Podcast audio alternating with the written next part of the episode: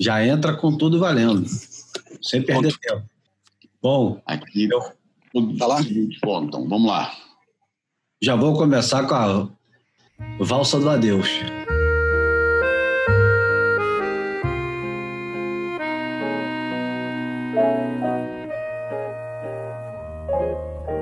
Pour mourir un peu, je n'aurai pas même, je crois, l'ombre d'un regret, l'ombre d'un repentir.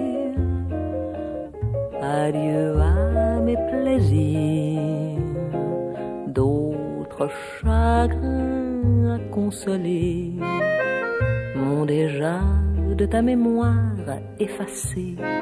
Il nous faut savoir de temps en temps rompre les amarres. Laisser derrière soi son passé, ses craintes à la fois.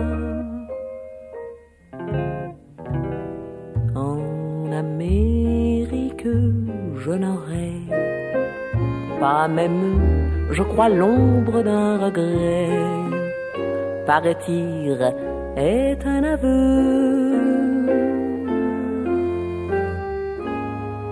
Si c'est mourir un peu. Bom, vocês ouviram a Juliette Greco, Juliette Greco, para os íntimos. A musa, a musa do, do existencialismo. É, Cara, não sei nem por onde começar com a Juliette Greco, porque ela, ela era namorada é, barra amante do Miles Davis. Quando se encontravam, se atracavam. E quase fez o Miles Davis morar em Paris, no auge da carreira dele. Ela era parceira de copo do Orson Welles, que não é brincadeira. E não é brincadeira. E, e ela é, era intérprete do Serge Gainsbourg, essa que você ouviu aí é a valsa do adeus, valsa de le revoir, de le revoir. É, é claro que tem uma mensagem aí para ser subentendida e estamos dando adeus também à revista Surfer. Estamos começando o Boia número 65. Eu, Júlio Adler, aqui do Rio de Janeiro. Os meus companheiros de sempre, Bruno Bocaiúva, do JB, e João Valente, do outro lado do, do Atlântico. É, João Valente já tinha dito que Juliette Greco não diz porra nenhuma a ele. É verdade isso, João? Não é bem assim, porque quando toca eu até gosto. Só que eu não tenho disco e não tenho hábito. Eu, na verdade, tem muito pouca coisa de música francesa. Tenho, tem um cara que eu gosto, que tem o disco dele gravado no Mogador, que é uma casa de Paris super conhecida, uma espécie de, é, de Fillmore, West, é, Fillmore West, West de, de, de Paris, que é o Jacques Gillan que é um roqueiro de, de matriz blues, que eu gosto muito. Gosto muito de Serge Gainsbourg, isso realmente tem alguns discos dele, nem os discos, tem nada. Tem o, o Melody, o, ah, como é que chama esse disco? Melody Nelson, e tenho depois umas coisas em, em, em digital. Mas, cara, mesmo esses eu escuto pouco, cara. Eu não, não escuto música, muito música francesa, mas quando escuto, gosto. Aliás, por exemplo, a propósito, é, como é, os nossos ouvintes não devem saber, mas a irmã do Júlio, a, a Kátia, organiza aqui em Portugal, está começando essa semana, o grande, é o festival mais antigo de cinema que, que rola em Portugal, que é a Festa do Cinema Francês. E, e um dos filmes que vai passar é, uma, é, um, é um filme biográfico feito a partir das imagens que o Charles Aznavour gravou ele para todo lado a partir de certa altura, quando ele começou a se tornar a mega estrela planetária que ele foi.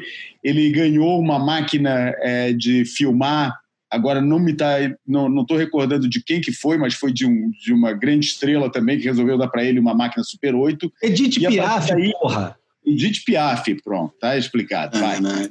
Edith Piaf deu uma máquina Super 8 para ele, ele ficou amarradaço, investiu, depois comprou outras e tal, e começou a gravar para todo lugar que ele ia, ele gravava. Mas ele gravava sério mesmo, ele não ficava só tipo, é, que nem tem telefone hoje, grava aqui, grava ali. Não, ele fazia tomadas, ele fazia planos, ele pedia para a pessoa, fazia plano e contraplano, é, mas tudo muito casual. E depois ele iniciou a montagem, a edição desse material todo, e depois um outro realizador terminou, o diretor terminou depois que ele morreu, e é, eu fui assistir esse filme, uma prévia num festival, no Festival Indie Lisboa, que foi há um, cerca de um mês atrás, esse filme vai ser exibido outra vez no, na Festa do Cinema Francês, e a Kátia me pediu simpaticamente para mediar e para indicar quem seriam dois convidados para conversar sobre a obra e o legado do Charles Aznavour, é, e me pediu para mediar esse debate. Pô, eu fui assistir o filme, pô, eu me peguei muito emocionado com o filme, mas muito emocionado, mas apesar de o filme ser todo em volta da figura do Aznavour é, como crooner, né, como cantor, é, o que me toca mais no Aznavour nem é isso, é o papel, é ele como ator, é, como ator fetiche Truffaut, fez vários filmes, o Thierry Le Pianiste, é, é, agora agora tá, não vou lembrar dos outros nomes, enfim, mas tem, tem vários filmes que ele gravou com o Truffaut é, e eu tenho essa, essa, essa empatia com o Charles Aznavour através do papel dele como, como ator. Uh, mas eu me peguei muito emocionado no filme, muito emocionado mesmo. Mas por algum motivo, não é o tipo de som que eu vou escutar em casa. Quer dizer, não vai chegar aqui um dia de surpresa em casa e me pegar escutando Juliette Greco, Charles Aznavour, Sérgio, Sérgio Gainsbourg, talvez. Sérgio Gainsbourg pode, pode me pegar uma vez ou outra escutando, que o cara realmente era foda. Bom, o Bruno, por outro lado, teve uma educação francesa, né, cara? Etiqueta francesa em casa né? que isso, Júlio. Fala sério. Eu acho que assim, é, é, eu conheço pouquíssimo da biografia, é, da, da música dela, mas a biografia dela me encanta e vamos combinar, né? Conviveu com gênios, gênios da, da espécie humana, porra. E, e, eu conheço um pouco melhor, talvez, até o período pós-Primeira Guerra de Paris do que esse pós-Segunda Guerra. Mas é, eu acho que toda essa áurea aí, eu sou apaixonado pela França, pela, por toda essa atmosfera aí que, que cerca a Juliette, então eu acho a, a biografia dela riquíssima e essa história com o Miles Davis também, né? Parece que ele que, que tentou se afastar dela em, em nome de preservá-la do, do, racismo que ela sofreria ao, ao, compor um casal com ele, enfim, tem, tem uma, umas nuances assim riquíssimas. E ela não estava nem aí para porra nenhuma. E ele convidou ela para ir morar com ele. Ela falou: Não, não é porrada, vou para aquela merda lá de América do Norte. Eu vou ficar aqui em Paris, onde eu convivo com as pessoas que eu admiro. É... Eu, por outro lado, Bruno e João, eu escutei muito Charles Aznavour quando eu era pequeno em casa, muito. Eu cresci ouvindo o Charles Aznavour, porque, como vocês bem sabem, os judeus costumam se prestigiar bastante, o Asnavur armênio, de origem judaica, e em casa a gente escutava bastante. Eu sei as músicas dele todas de cor, evidentemente só sei os fonemas, né? não sei o significado de quase nada, mas cresci ouvindo. Uma coisa que vocês não sabem da é. Juliette Greco é que o, o Louis Malle estava montando o filme novo dele, né? Naquela época, o João já deve até imaginar qual é o filme. E falou, pediu para ela, falou: será que você não pediria para o Miles Davis fazer a, a trilha sonora do meu filme novo? Aí ela falou: vou falar.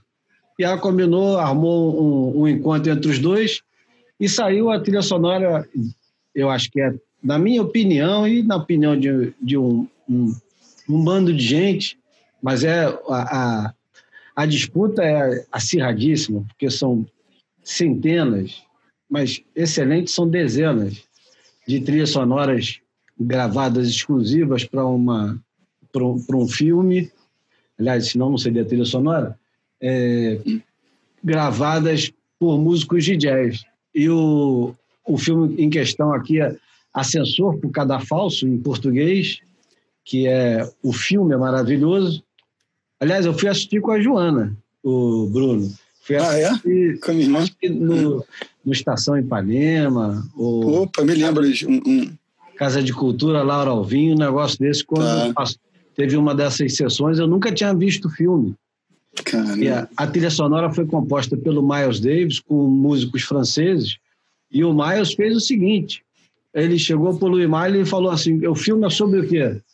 Ah, é a história disso. Ele falou, tá bom, marca o, o, o estúdio, eu vou chamar os músicos, não vou falar nada com ninguém, você exibe o filme e a gente vai fazer a trilha sonora na hora. E a trilha sonora é fabulosa. E aqui tem mais um elo com o João Valente, porque eu estava em Paris quando saiu a, a reedição dessa trilha sonora por um desses selos europeus, e eu fui na FINAC e ficava namorando, custava caro demais, sei lá, 20 euros, 15 euros. E eu falava, puxa, eu não tenho dinheiro para comprar esse negócio, não vou comprar. E não comprei. Aí fui para Portugal, fiquei na casa do João, lá no Estoril, e ele morava pertinho de um jumbo, supermercado jumbo, enorme. Na época de uma sessão de disco, porra, irresistível. E né, aí a gente foi fazer compras e eu não consigo entrar em lugar nenhum sem olhar os CDs. Nenhum. Pode ser a casa de uma pessoa, dá licença para CDs? Pode ser um supermercado, pode ser Pô, posto de é, gasolina, cara. conveniência, posto de gasolina no meio do negócio. Aí eu fui lá e tinha o disco, sei lá, por um ou três euros. Era um peso- preço irrisório. Falei, João, vou comprar dois, um para você e um para mim. comprei, comprei um para cada um, não me arrependo. É um disco que Pô. só não fura porque não tem agulha para furar. Porque senão ele teria furado na época, que eu escutei demais. Porra, muito bom, muito bom. E, e juntar Orson Welles com Truffaut na, na, porra, na mesma sentença, meu irmão, já é fabuloso. Mas, mas esse, Viva, filme, viva ela. Ah. esse filme é do Louis Malle, hein? Não, não sei, mas estou dizendo, eu estou voltando ao papo anterior um pouco. Assim, Ah, claro. a- os parceiros dela, enfim. Bom, e a valsa do adeus, ô, meus caros amigos, a, a valsa do adeus é o adeus da maior instituição cultural que o surf jamais teve e que criou-se, foi criado a. A gente está falando de 60 anos atrás ou 50 anos atrás? 1960. 60, cara. 60, 60, número, né? Então, Começou em 1960 e viveu 60 anos. mais velha que a Muito gente. louco. Eu gosto de número inteiro, mas esse número inteiro aí é trágico, né? Estamos nos referindo à, à revista americana Surfer, ou para os íntimos Surfer Magazine, que a- anunciou a sua é, interrupção, extinção, sei lá como é que a gente vai chamar. Eu, eu para ser sincero, eu não acredito que a revista vai, vai acabar. Eu, Eu também não. eu sou um negacionista desses assim que se recusa a acreditar quando sabe o, o cara que vai na geladeira e não tem mais sorvete e ele fala não alguma coisa tem que ter parecida com sorvete em casa aí você faz o que tiver que fazer para arrumar alguma coisa parecida desce para comprar sorvete coloca outro diz que nunca acabou. Eu eu eu tô igual aquela criança que fala não não é possível. Não não acabou. Mas eu de verdade acredito que alguém alguém vai alguém vai se meter nessa história. E eu já vou começar com uma, uma, uma provocação, João, para você. Eh, Quanto tempo vai demorar até o, o, o conglomerado WSL comprar a Surfer e, e, e matá-la novamente? Porra, cara, não sei, cara, não sei. Aí, pô, é uma provocação que eu não consigo. Eu não consigo morder esse, essa isca, cara. Eu acho que tinha que ser, porra, seria o ato mais surpreendente da história da formação dessa empresa que já nos surpreendeu várias vezes. É, nesse caso, seria assim uma. E mais uma vez seria uma surpresa é, com um grande olhar desconfiado, não é? Porque hum, a gente já viu, não, vou de novo bater no velhinho, me recuso a bater mais no velhinho, é, para falar que é, o, a WSL até agora não mostrou qualquer vocação do ponto de vista de geração de conteúdo. É, é, muito mais uma empresa propagadora de conteúdos alheios do que geradora dos próprios conteúdos. E isso, em grande parte, é o problema de muitos médias na era digital. Os caras ficam simplesmente é, divulgando clipes de surfistas e é uma, uma perversão do, do, da, da, da lógica, mas que é uma perversão que está se tornando cada vez mais o modus operandi, que é a, a, a, mídia social tomando conta da mídia tradicional, ao ponto é. em que o website já está, hoje em dia, do lado da mídia tradicional, cara. Quando a gente fala de mídia tradicional hoje em dia, a gente não está mais falando só de rádio, televisão, jornal, revista. Website já faz parte dessa família da mídia tradicional e que está sendo totalmente derrubada pela mídia social. Uh, e, é verdade. Está sendo derrubada por quê? Porque o pessoal chega na mídia tradicional através da mídia social. E muitas vezes nem chega a entrar na mídia social porque nego já, já, já cola o conteúdo no próprio, na própria mídia social e você já assiste ali mesmo. Você nem vai no lugar de onde aquilo veio, cara. Por isso, é, é, é, é, uma, é um momento de, de transformação profunda. A gente está vivendo uma, uma revolução, a, a, revolução digital é um momento de revolução industrial, é o grande momento de transformação da humanidade desde a época da revolução industrial e nego não, não adianta vir aqui cheio de, de ah, eu sei que é assim, ah, eu cheio. Pô, nego não sabe, cara. Nego tá vendo, tá olhando, tá, tá tentando entender. É, tem um monte de efeito perverso, um monte de efeito negativo, junto com todos os efeitos positivos que a coisa tem. Mas nego, pô, ficar tirando conclusão, porra, é, vai ser é, é uma, é uma mutação descontrolada, né? É, é eu leio aquele coreano lá que está em cima da, da, da, da coisa, o Bung Xiu Jung tal, sei lá qual é o nome dele agora, não está recordando, mas tem os cinco livros do, do, do, cara, também os cinco livros dele são cinco matérias de, é, de New Yorker, porque os livros são pequenininhos, mas a, a Era da Preguiça, essa coisa toda, o cara está ali tirando conclusões em cima da hora, tudo que ele está falando pode estar errado daqui a 10 anos, cara, entendeu? O nível da velocidade que as coisas estão mudando, o que os caras estão concluindo agora, daqui a cinco anos, de repente, já menos, até é. nem ah, estava tudo errado, porque aquilo que o cara falou com tanta assertividade, com tanta certeza, afinal não era nada disso. É, enfim, é, é a WSL como compradora da Surfer, tá aí, é um caminho. O arquivo deles talvez seja uma das coisas mais valiosas que existem de palpável no mundo do surf. Eu não consigo imaginar nenhum espólio de surf, nem a coleção do, do, do particular do Fernando Aguerre, nem, é, nem não consigo imaginar um espólio de surf mais valioso do que os artigos, o arquivo da, da Surfer Magazine, que não é só feito de fotografias, textos, revistas, livros, etc., mas de peças, é, de, de, de é, pedaços de memorabilia que compõem aquilo e que tem um valor inestimável pelo lado de vida emocional, pelo, pelo ponto de vista emocional, mas também pelo ponto de vista financeiro. Não é nenhum acervo de, de, de museu de primeira, de primeira linha, mas tem o seu valor, já, já, já existe no mundo onde pranchas feitas agora, por exemplo, as pranchas do, do, do, do Rory Russell, vendem por 10 a 15 mil dólares, aquelas Lightning Bolts réplicas dos anos 70. No mundo em que isso tem esse valor, Pô, imagina que, que valor não tem é, manuscritos de Drew Campion, é, é. Porra, é, o, Foto de John Silverson, né? Stoner, os, o, as planilhas do, do Rick Griffin. Porra, isso tem um valor gigante.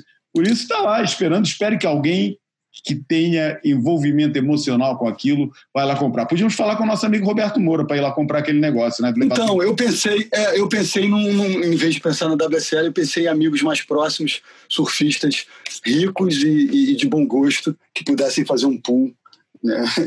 e, e salvar. Né? A história toda, mas é, é muita ingenuidade, eu acho. É, mas. É, primeiro, porque rico não gosta de, de gastar dinheiro de gastar. em nada é. que, que não é. vai voltar para o bolso dele, seja com é, é. reconhecimento, seja como investimento.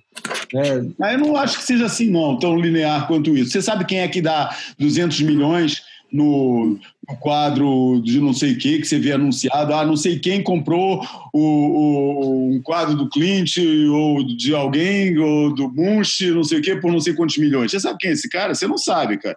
Pô, o cara comprou porque realmente tem um valor de investimento, obviamente, mas também deve ter algum lado é, emocional. Até aquele cara aqui do, do, Museu Berardo, aqui em Lisboa, um cara que sem educação, sem, é, sem, sem, sem, um, sem uma cultura, uma formação cultural formal, que fez fortuna na África do Sul vendendo restos de pneus vendendo é, né, tire scraps, não sei nem como é que fala, mas é as raspas de pneus, começou a comprar aquilo e a revender, e a reciclar e a revender, ficou multimilionário e hoje em dia a maior coleção de arte moderna que existe em Portugal é dele. Tem o Warhol, tem Liechtenstein, tem Yves Klein, tem porra, todo mundo da arte moderna até a arte contemporânea ele tem representado na coleção dele, é um negócio absurdo. Tem o próprio do... aí em Portugal, você tem outro que é o Calouste Gulbenkian, que é outro armênio, Opa. que, que pegou toda a fortuna e a coleção dele e, e deixou público, né, como museu e uma fundação cultural. É, é mas já visitei em Lisboa, né? O que seria da cultura em Portugal se não fosse o, Gulbenkian, porque não é só isso. O, a, a Fundação Gulbenkian é uma fundação que é, é, é são, são centenas de fundações no mundo inteiro, onde tem incentivo também.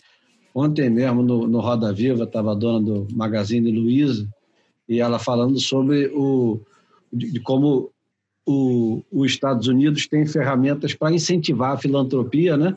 Porque, afinal de contas, se o cara vai investir uma fortuna, o mínimo que ele poderia receber era um, um belo desconto em imposto, né? Alguma coisa parecida. E aqui no Brasil a gente não tem isso.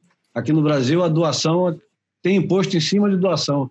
Mas o papo não é esse. O papo é a surfer.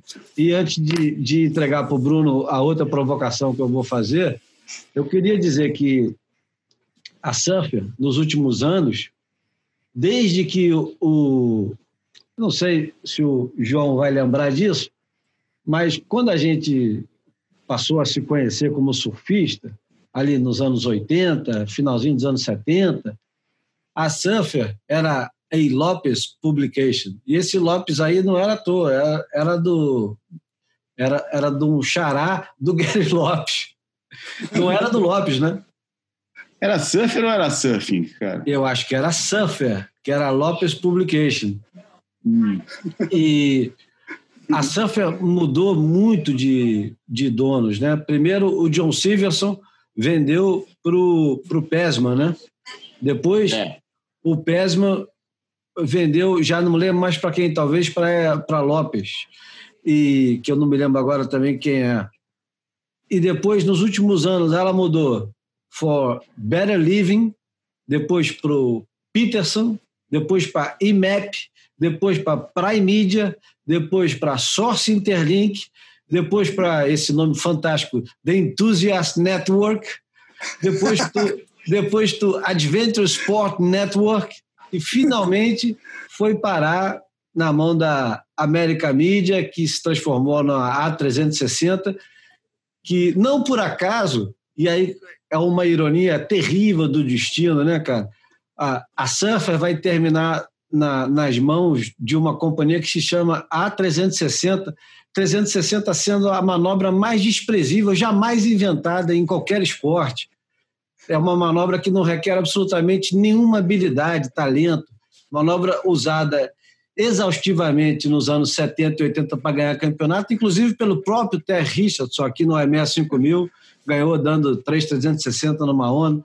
Uma manobra que incluía qualquer surfista medíocre no panteão dos grandes competidores. E vai parar uma revista que nasce com tudo que a gente conhecia como essência, vai terminar na mão do, de um nome que no surf é. representa o que há de mais desprezível, pelo menos em matéria de manobras. Até mesmo depois com os aéreos 360 foi se tornando uma coisa tão banal, tão chata, tão repetitiva, que hoje em dia, se não for de 540 para cima, não dá nem nota.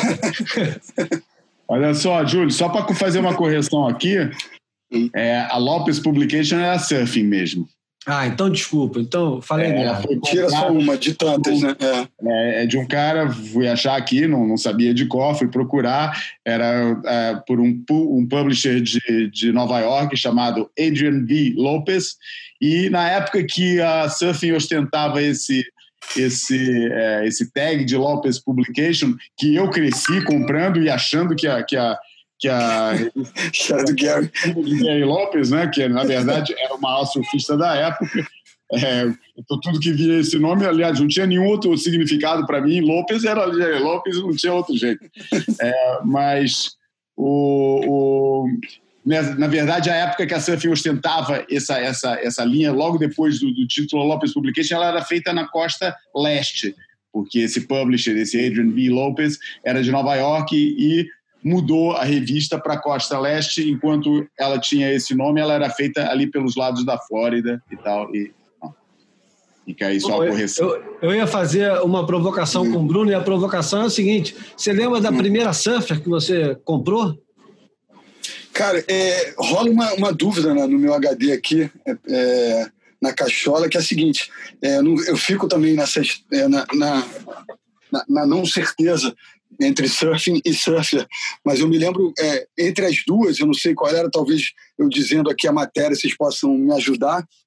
Eu me lembro da matéria que, que me chamou a atenção na primeira das duas que eu comprei, eu acho que era surfer, que era uma matéria sobre a nova geração é, estadunidense, que trazia o Dave Eagers e o Matt Archibald como os grandes nomes da nova geração é, USA.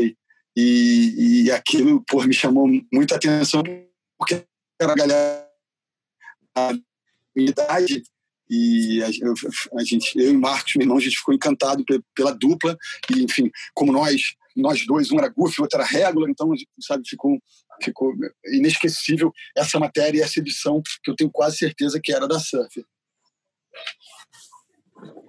É, eu, eu não lembro, quer dizer, eu não lembro não, na verdade eu lembro, a, a primeira surfer eu tenho até hoje, aliás, isso é, é, o Justin Hausman, que trabalhou na Surfer durante um, um bom tempo e foi o braço direito do Matt Walsh durante a confecção da, da, de, dos dois livros que ele fez, o, a enciclopédia e não é o dicionário, né, João? É. Enciclopédia e a história do surf.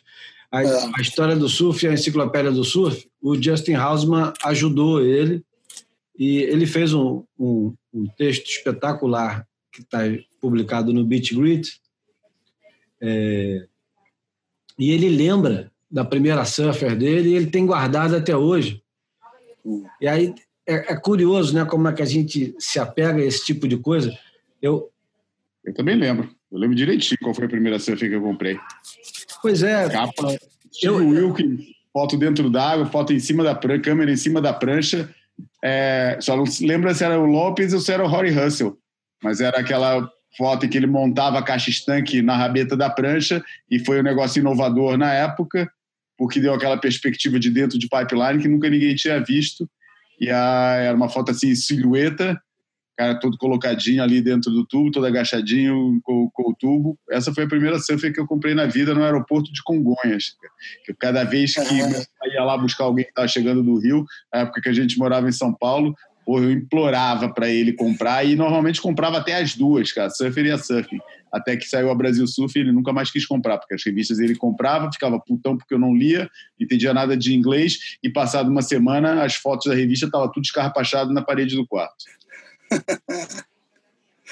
É, a primeira surfer que eu comprei foi nos anos 80 e era uma daquelas capas futuristas horrorosas dos anos 80, cara, com algum prisma, aqueles negócios horrorosos. Eu, eu, eu, não- eu não lembro muito bem quem é, nem quem estava na capa.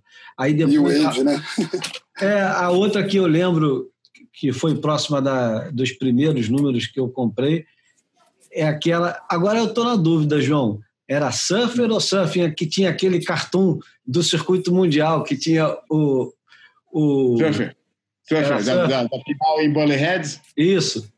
Surfer. Tinha o Mark Richard, tinha todo mundo no, É. numa É, uma caricatura. E essa, porra, essa, essa eu me lembro muito bem. Ela, ela fica mais marcada como a primeira. Mas a outra é, tá guardada agora, está guardada com o nosso amigo, com o Dinho. Uhum, de Amaral. O Dinho que está com ela lá em Angra dos Reis.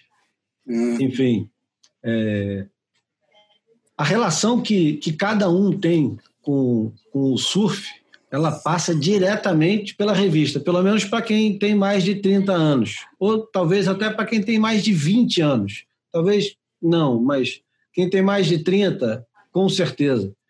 Porque a revista, ela sempre serviu para você estender o, a experiência de pegar a onda, que nunca foi só ficar em pé na prancha, para tudo quanto é lugar.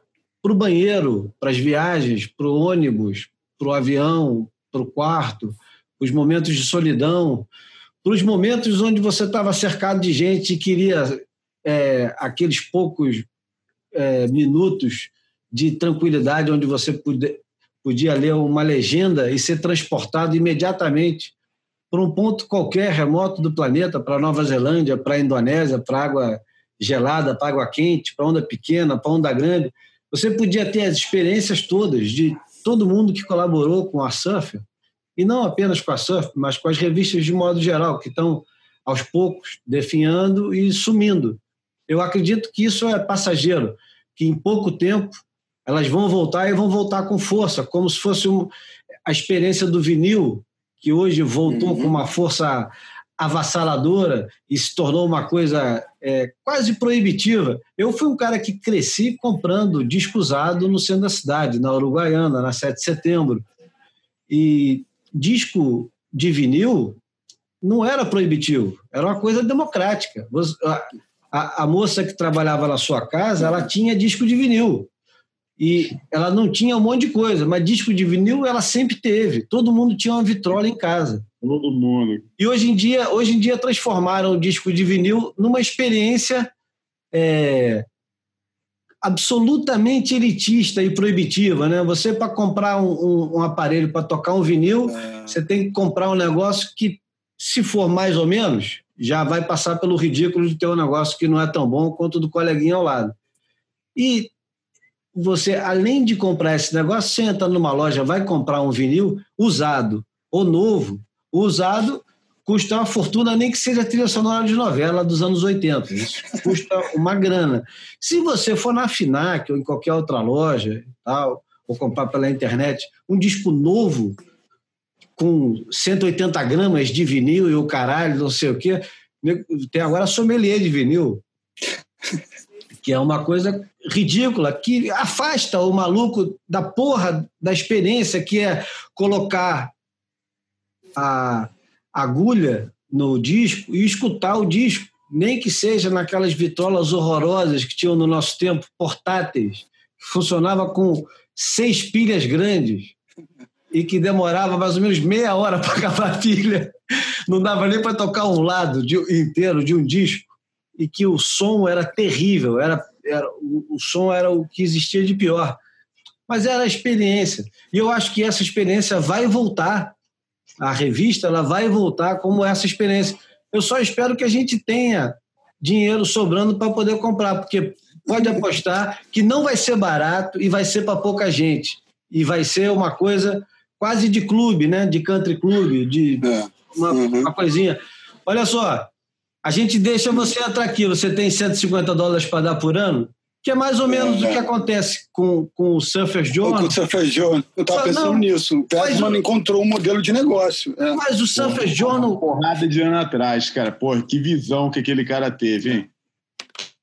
E é, e é, é curioso, porque o Surfer Journal ele, ele não nasceu com esse intuito, né? Ele acabou se tornando assim mais por nossa culpa do que por culpa deles, porque a gente não... É, quando o dólar é, tinha um preço razoável, é, não era nenhum sacrifício assinar o Surfer Journal. Hoje em dia, porra, eu tenho que vender uma prancha para assinar o Surfer Journal.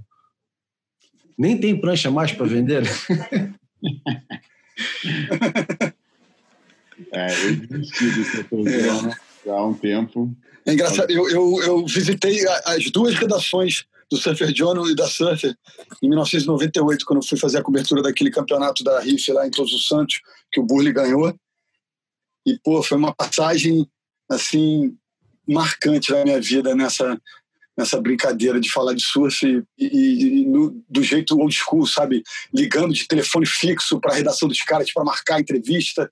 E, pô, foi, foi muito bacana. E jamais esquecerei da experiência de conversar com o Steve Pesman. E na época o Sam George me recebeu lá no, na Surfer.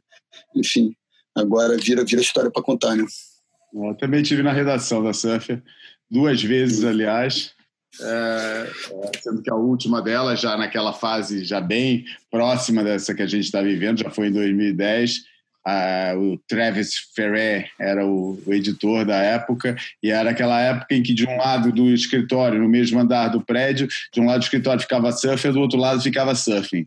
E eu cheguei lá, eu fui com o publisher da época, que eram os caras da TEN, da tal é, The Enthusiast Network, que era o Tony Perez e o Norb Garrett, que eles na época foram até vieram até Portugal, é, foi engraçado, foi um, campeonato, um daqueles campeonatos sem peniche e que tava mó zoom zoom na praia, pouco os caras estavam aí, o que, que eles estavam fazendo, todo mundo falava, era o assunto, parecia que era o assunto assim, surdina, que todo mundo falava, pô, o Norb Garrett e o Tony Perez estão aí, os caras são os, os publishers, e ainda tinha o, dire, o diretor de digital que estava lá. Eles, na verdade, estavam lá a convite do, do dono do Fuel, né, o Fernando, português, dono do canal Fuel, é, e, e, e eles tiveram uma reunião comigo lá na Surf Portugal que eles estavam fazendo um tour pelas principais é, empresas de mídia de surf na Europa que eles estavam querendo comprar e sondar de que forma poderia ser uma empresa global de conteúdos de, relacionados com o surf e tal. Falaram pra caramba e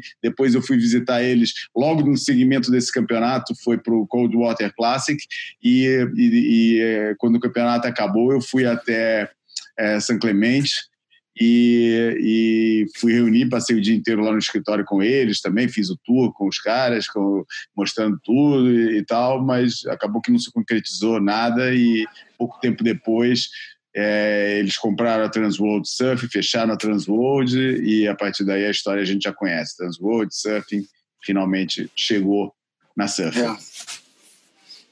Incrível oh. que a, última, a única revista de surf que tem nos Estados Unidos agora era, é, é, seja o Surfer Journal, não é? É uma coisa curiosa. O que eu acho mais curioso disso é que eu sempre falei dos Estados Unidos é, como aquele país em que tudo se transforma, qualquer atividade se transforma em revista, cara. Os Estados Unidos você tem revista para tudo, cara. Pô, se o teu interesse é colecionar chapinha de garrafa, você vai achar uma revista especializada em chapinha de garrafa, cara. É, os Estados Unidos é aquela economia tão grande, é um país tão grande, com uma massa consumidora tão grande, que eu sempre achei, cara, que, porra, que tem espaço para mídia de tudo que é atividade, carrinho de rolemão, o que for, vai ter. E, no entanto, um esporte como o surf, que, apesar de tudo, continua crescendo, tem cada vez mais surfista dentro d'água e nego não consegue encontrar um modelo que, que um modelo de publicação, quer dizer, encontra, né? O seu feijão não está aí para provar que é possível. É. E até um modelo de publicação de luxo, porque essas outras atividades que eu estou aqui dando como exemplo, normalmente são aquelas edições é, baratinhas que estão todo mês na banca, mas são edições pequenas, muito de catálogo de produtos, de compra, etc. e tal. E o surf funciona continua é, funcionando como edição de luxo nos Estados Unidos. Parece pouco relativamente a um país que já teve surfer, surfing, breakout, é, East Coast, não sei quanto que chamava, a revista que tinha lá, acho que era East Coast Magazine mesmo que chamava.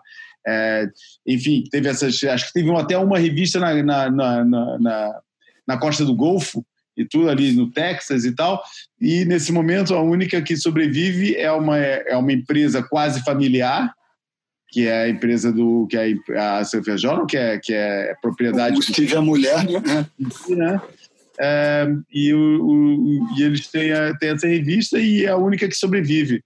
Mas é, é, é, a realidade. Se é a realidade permanente resta. O que eu acho é que os caras foram visionários e montaram um modelo a seguir. Porque aí eu concordo 100% com o Júlio. Aliás já faço isso ainda na fase de tentativa de sobrevivência da Surf Portugal, eu tenho aqui um plano todo apresentado, metido a besta, chamado Surf Portugal 2.0, aquela história toda e tal, que era exatamente falando da, fazendo um paralelo do surf com o modelo da música, que é um mercado que tem muitos pontos em comum com o mercado do surf. É um mercado que mudou totalmente o seu modo de consumo, mudou os modelos de negócio. É, tal como no, no meio do surf, o dinheiro da música hoje em dia está na experiência, é, é, é, nos shows. Tem aquela, tem aquela máxima que fala que antigamente é, fazia esse show para vender discos, hoje em dia gravam-se discos para fazer para vender shows.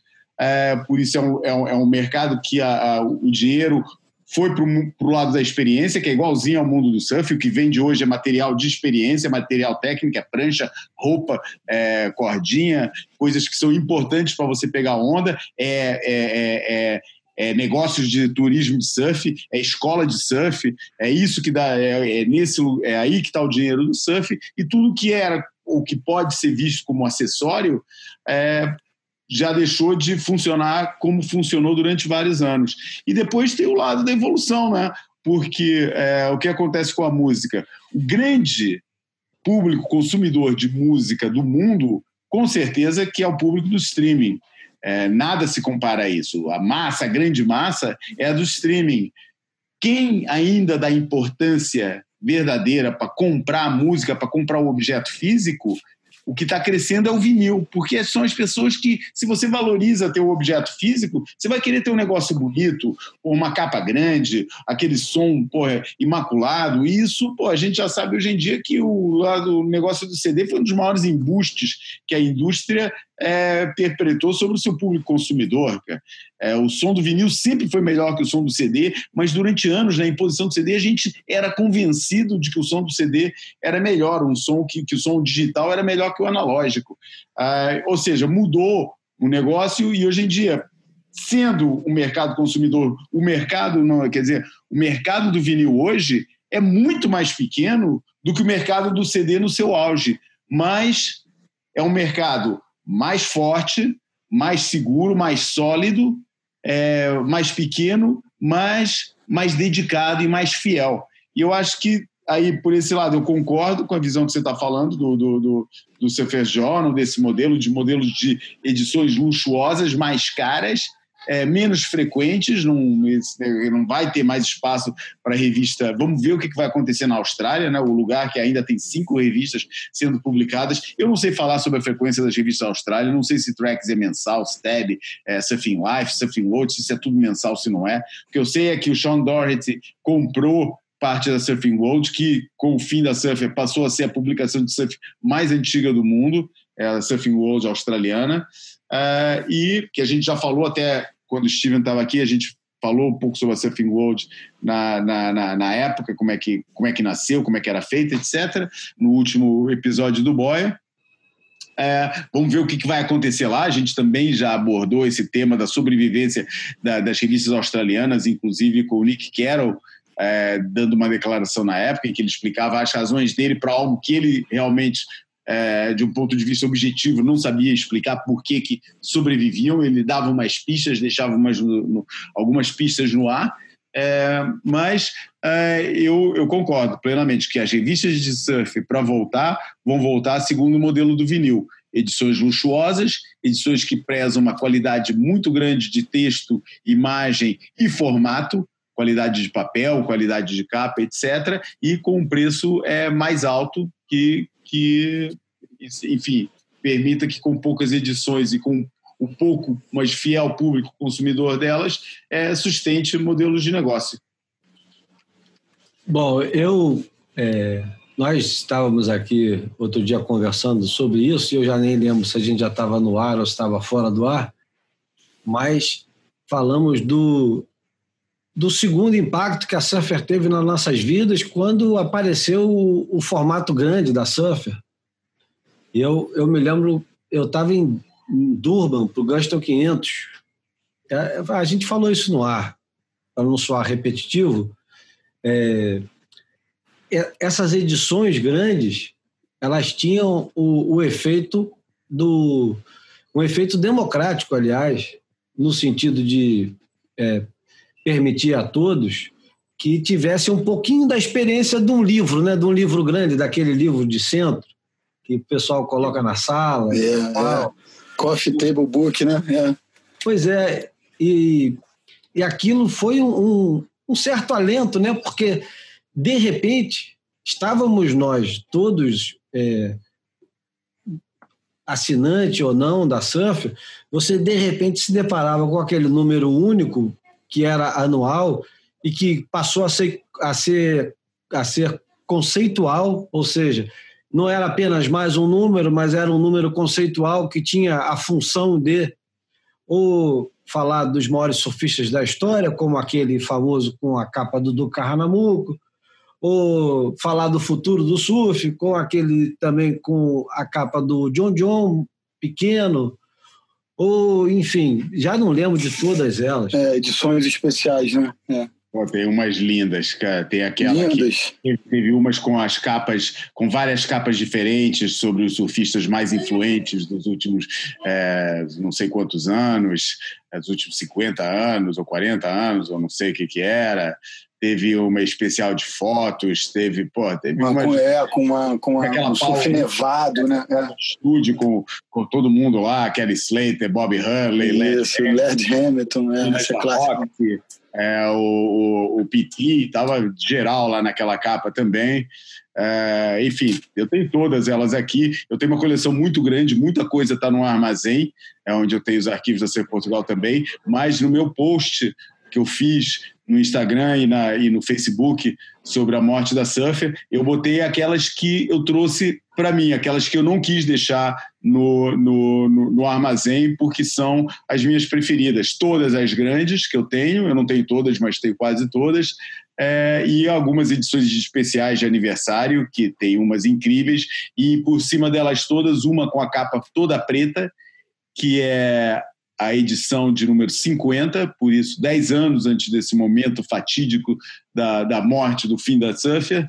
É, vamos ver se ressuscita ou não, mas para já vamos considerar como o momento da morte. E já era sintomaticamente uma revista que já dava sinais de que estava se arrastando, porque normalmente, é, principalmente no contraste com as revistas, com as edições grandes, que eram verdadeiras catálogos de lista telefônica é, é, que, que, de grossura de lista telefônica que chegaram a sair, as revistas é, de aniversário, que eram sempre edições grossas, e inclusive eu tenho uma muito boa, que dentro do, do da, da, revista tem o encarte, que é um facsímile do número 1 um da Surfer. Infelizmente eu não tenho o número 1, um, filho da puta do Steve Barilotti, veio, veio aqui em casa duas vezes e trouxe uma edição número 1 um e deu para um amigo meu, não deu para mim, porra. É. Mas o, o, tem essa, essa edição e essa edição de capa preta, hoje em dia, profética, número 50, é uma edição fraquinha, fraquinha, pequenininha, fininha já, como aliás eram as últimas edições da, da da Surfer. Eles, depois disso, ainda fizeram uma tentativa de. de é, tinham aquela capa que tinha aquele verniz granulado, é, mais grosso, que, que ajudava a uhum. engrossar o papel, ficava com uma cara bonitinha, mas aí eu acho que ali já era tudo sinais de tentativas de. De, de, de, de salvar o barco à deriva, né? Eu vou botar aqui uma questão que a gente já falou muito, já, já, já fomos muito nostálgicos, já fomos é, é, previsíveis relativamente ao regresso, mas tem muita gente. Ontem estava lendo o texto que foi publicado no Steve no, no, no e depois estava lendo os comentários, as respostas. E tem muita gente acusando que o problema foi a, a, o conteúdo corporativista e sem interesse das revistas que matou as revistas. Eu sou pessoa suspeita porque estava na frente de uma, mas vocês não estavam nessa posição, estavam sempre muito mais na posição, apesar de muito próximos dos bastidores das revistas, de conhecer intimamente os bastidores das revistas, não estavam lá dentro é, e estavam muito mais do lado do consumidor. Vocês acham realmente que as revistas morreram por causa da queda na qualidade do conteúdo? Bruno? Não, não, acho que muito mais, do, muito mais da revolução digital e da, e da falta de apreço das novas gerações por um, por um conteúdo impresso, né? enfim, pela portabilidade, talvez, né? das, das mídias digitais, está tudo no, dentro do bolso, nessa caixinha, nesse objeto, hoje em dia que já deixou de ser um telefone há tanto tempo, né? Então, acho que é muito mais parte do, do processo dessa revolução digital em curso no mundo do que propriamente incompetência que eu, que eu também percebo que existiu né, aqui no Brasil, é, especialmente no, nos anos 90, aquela história de, de virar as costas para o universo da competição, como se o, o free surf fosse a, a, a, grande representação da essência do esporte e tal e coisa. Acho que teve muita gente é, equivocada no, na, nas propostas apresentadas para o público, mas eu acho que não dá para botar na conta é, dessa incompetência é, esse, esse fim, não. Eu acho que é muito mais do, do, do, de um hábito da mudança comportamental é, de, de todo o planeta, né, em função dessa revolução digital. Eu digo o seguinte: não, não, existe fórmula mágica para esse negócio. Nunca existiu e ninguém faz a menor ideia de, de onde estamos e para onde estamos indo, né? Portanto, é, eu sempre fui um dos caras mais é, cri-cris, mais penteiros, mais chatos, mais críticos e insistentes com a péssima qualidade das revistas. Aqui e lá, sempre. Mas isso não matou a revista nos anos 80, não ia matar em 2020.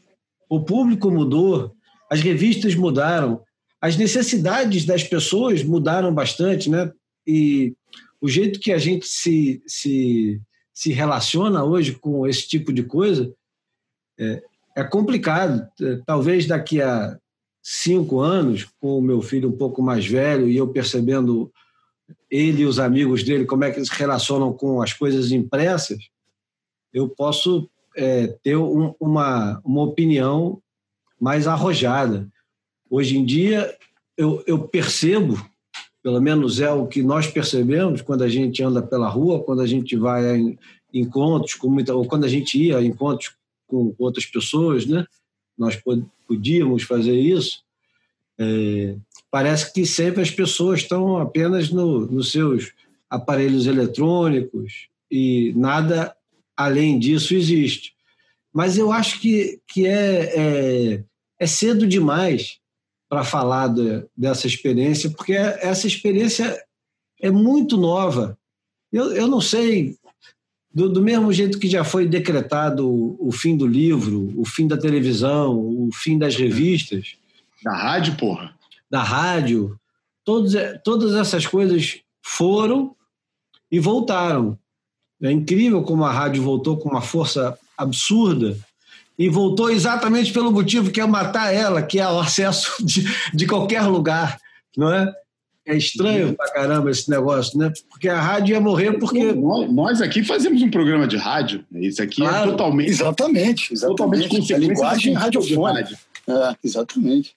A rádio, a rádio Só voltou... plataforma que muda. É. A rádio voltou exatamente porque você não precisa mais estar em São Paulo para escutar a rádio São Paulo, você não precisa mais estar no Paquistão para escutar a rádio do Paquistão. Isso supostamente ia matar a rádio, porque ninguém mais ia ouvir a sua própria rádio, ia passar o dia inteiro ouvindo a KCRW, que é a uhum. minha rádio predileta lá nos Estados Unidos, ou ia é, NPR, ou sei lá mais o que. Enfim, e, e, no entanto, hoje você tem a rádio se reinventando. Quando eu quero escutar o, a narração de um jogo, eu vou no YouTube, assisto a narração de um jogo, sem é. ver o jogo. Né? Não é muito engraçado isso? Como é que as coisas vão se. se, se a, a metamorfose da, da, da, da, experiência vai se transformando de um jeito que você vai escutar rádio no YouTube, vendo o cara fazer Não. rádio, né? E, e, e, eu vi com muita alegria recentemente, agora no, no, na última rodada do Brasileiro, eu ouvi um pouco da, do começo do jogo na Rádio Tupi, e, cara, a equipe comandando o espetáculo era de, cara, os mais jovens eram sexagenários. Então, assim, uhum. o garotinho, a, a rádio está dando a possibilidade de uma galera é, se perpetuar no, no mesmo ambiente e, e, enfim, ter uma dignidade de continuar trabalhando, mesmo numa idade que está tá muita gente se aposentando e sem horizonte na vida, né? Então, acho que a, a rádio tem esse aspecto democrático também é, nessa esfera aí, etária. Eu acho muito, muito maneiro ouvir o, o Garotinho, o Apolinho, os caras com quase 80 anos de idade ativos, enfim, produzindo. Muito maneiro. E com o mesmo entusiasmo, né? Isso que é o mais importante, é, é isso que eles vendem, né? O entusiasmo. O, o João falou de uma coisa que é interessante, que é o, o valor do espólio da, da Surfer, né? E o valor que isso tem. É, é, é muito engraçado, porque a Surfer como publicação não vale nada hoje. Possivelmente, se alguém quiser comprar a Surfer, vai comprar problema, vai comprar dívida, vai comprar alguma coisa que os caras estão querendo se livrar. Eu não sei se, se o, o espólio que vem junto, né? Vamos imaginar, por exemplo, que dentro da salinha da Surfer ainda exista, de fato, os manuscritos, os cromos, as fotografias antigas, os decalques, os anúncios todos que vinham é, para você assinar e destacar dentro da revista, todas essas coisas que têm um, um, um, laço afetivo enorme com parte da nossa vida, que a gente é, acessa imediatamente ao pegar naquele, naquele artefato, né? você pega numa surf, abre a surf, ela está marcada numa página que tem aquele envelope destacável para você assinar e muita gente deve ter assinado a Surfer aqui no Brasil através daquele negocinho. Botava dentro de outro envelope, né? Porque aqui não tinha o porte pago, mandava para lá. Aqui em Portugal. Pois é, mandava para lá e você tinha aquilo tudo. E cada uma vinha com uma fotografia que era, por si só, um, uma estátua, um ícone de, de uma determinada época. Então, cada, cada revista, a partir dos anos 70, Acho que nos anos 60 tinha.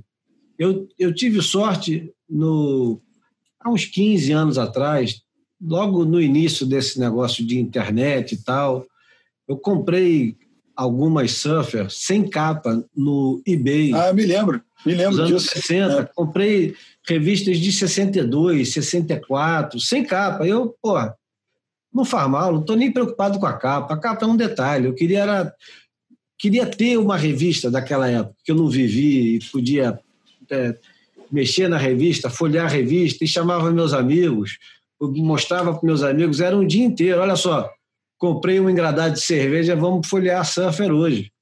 E aí o pessoal via, folheava Surfer e cada um. O saudoso Instituto Júlio Adler de Cultura, porra. Ah, e cada um vinha com um papo diferente. O Marcelo e o Bomba é, achavam. É, uma fonte que nunca tinha sido usada, ou um tipo de design que estava perdido lá nos anos 60.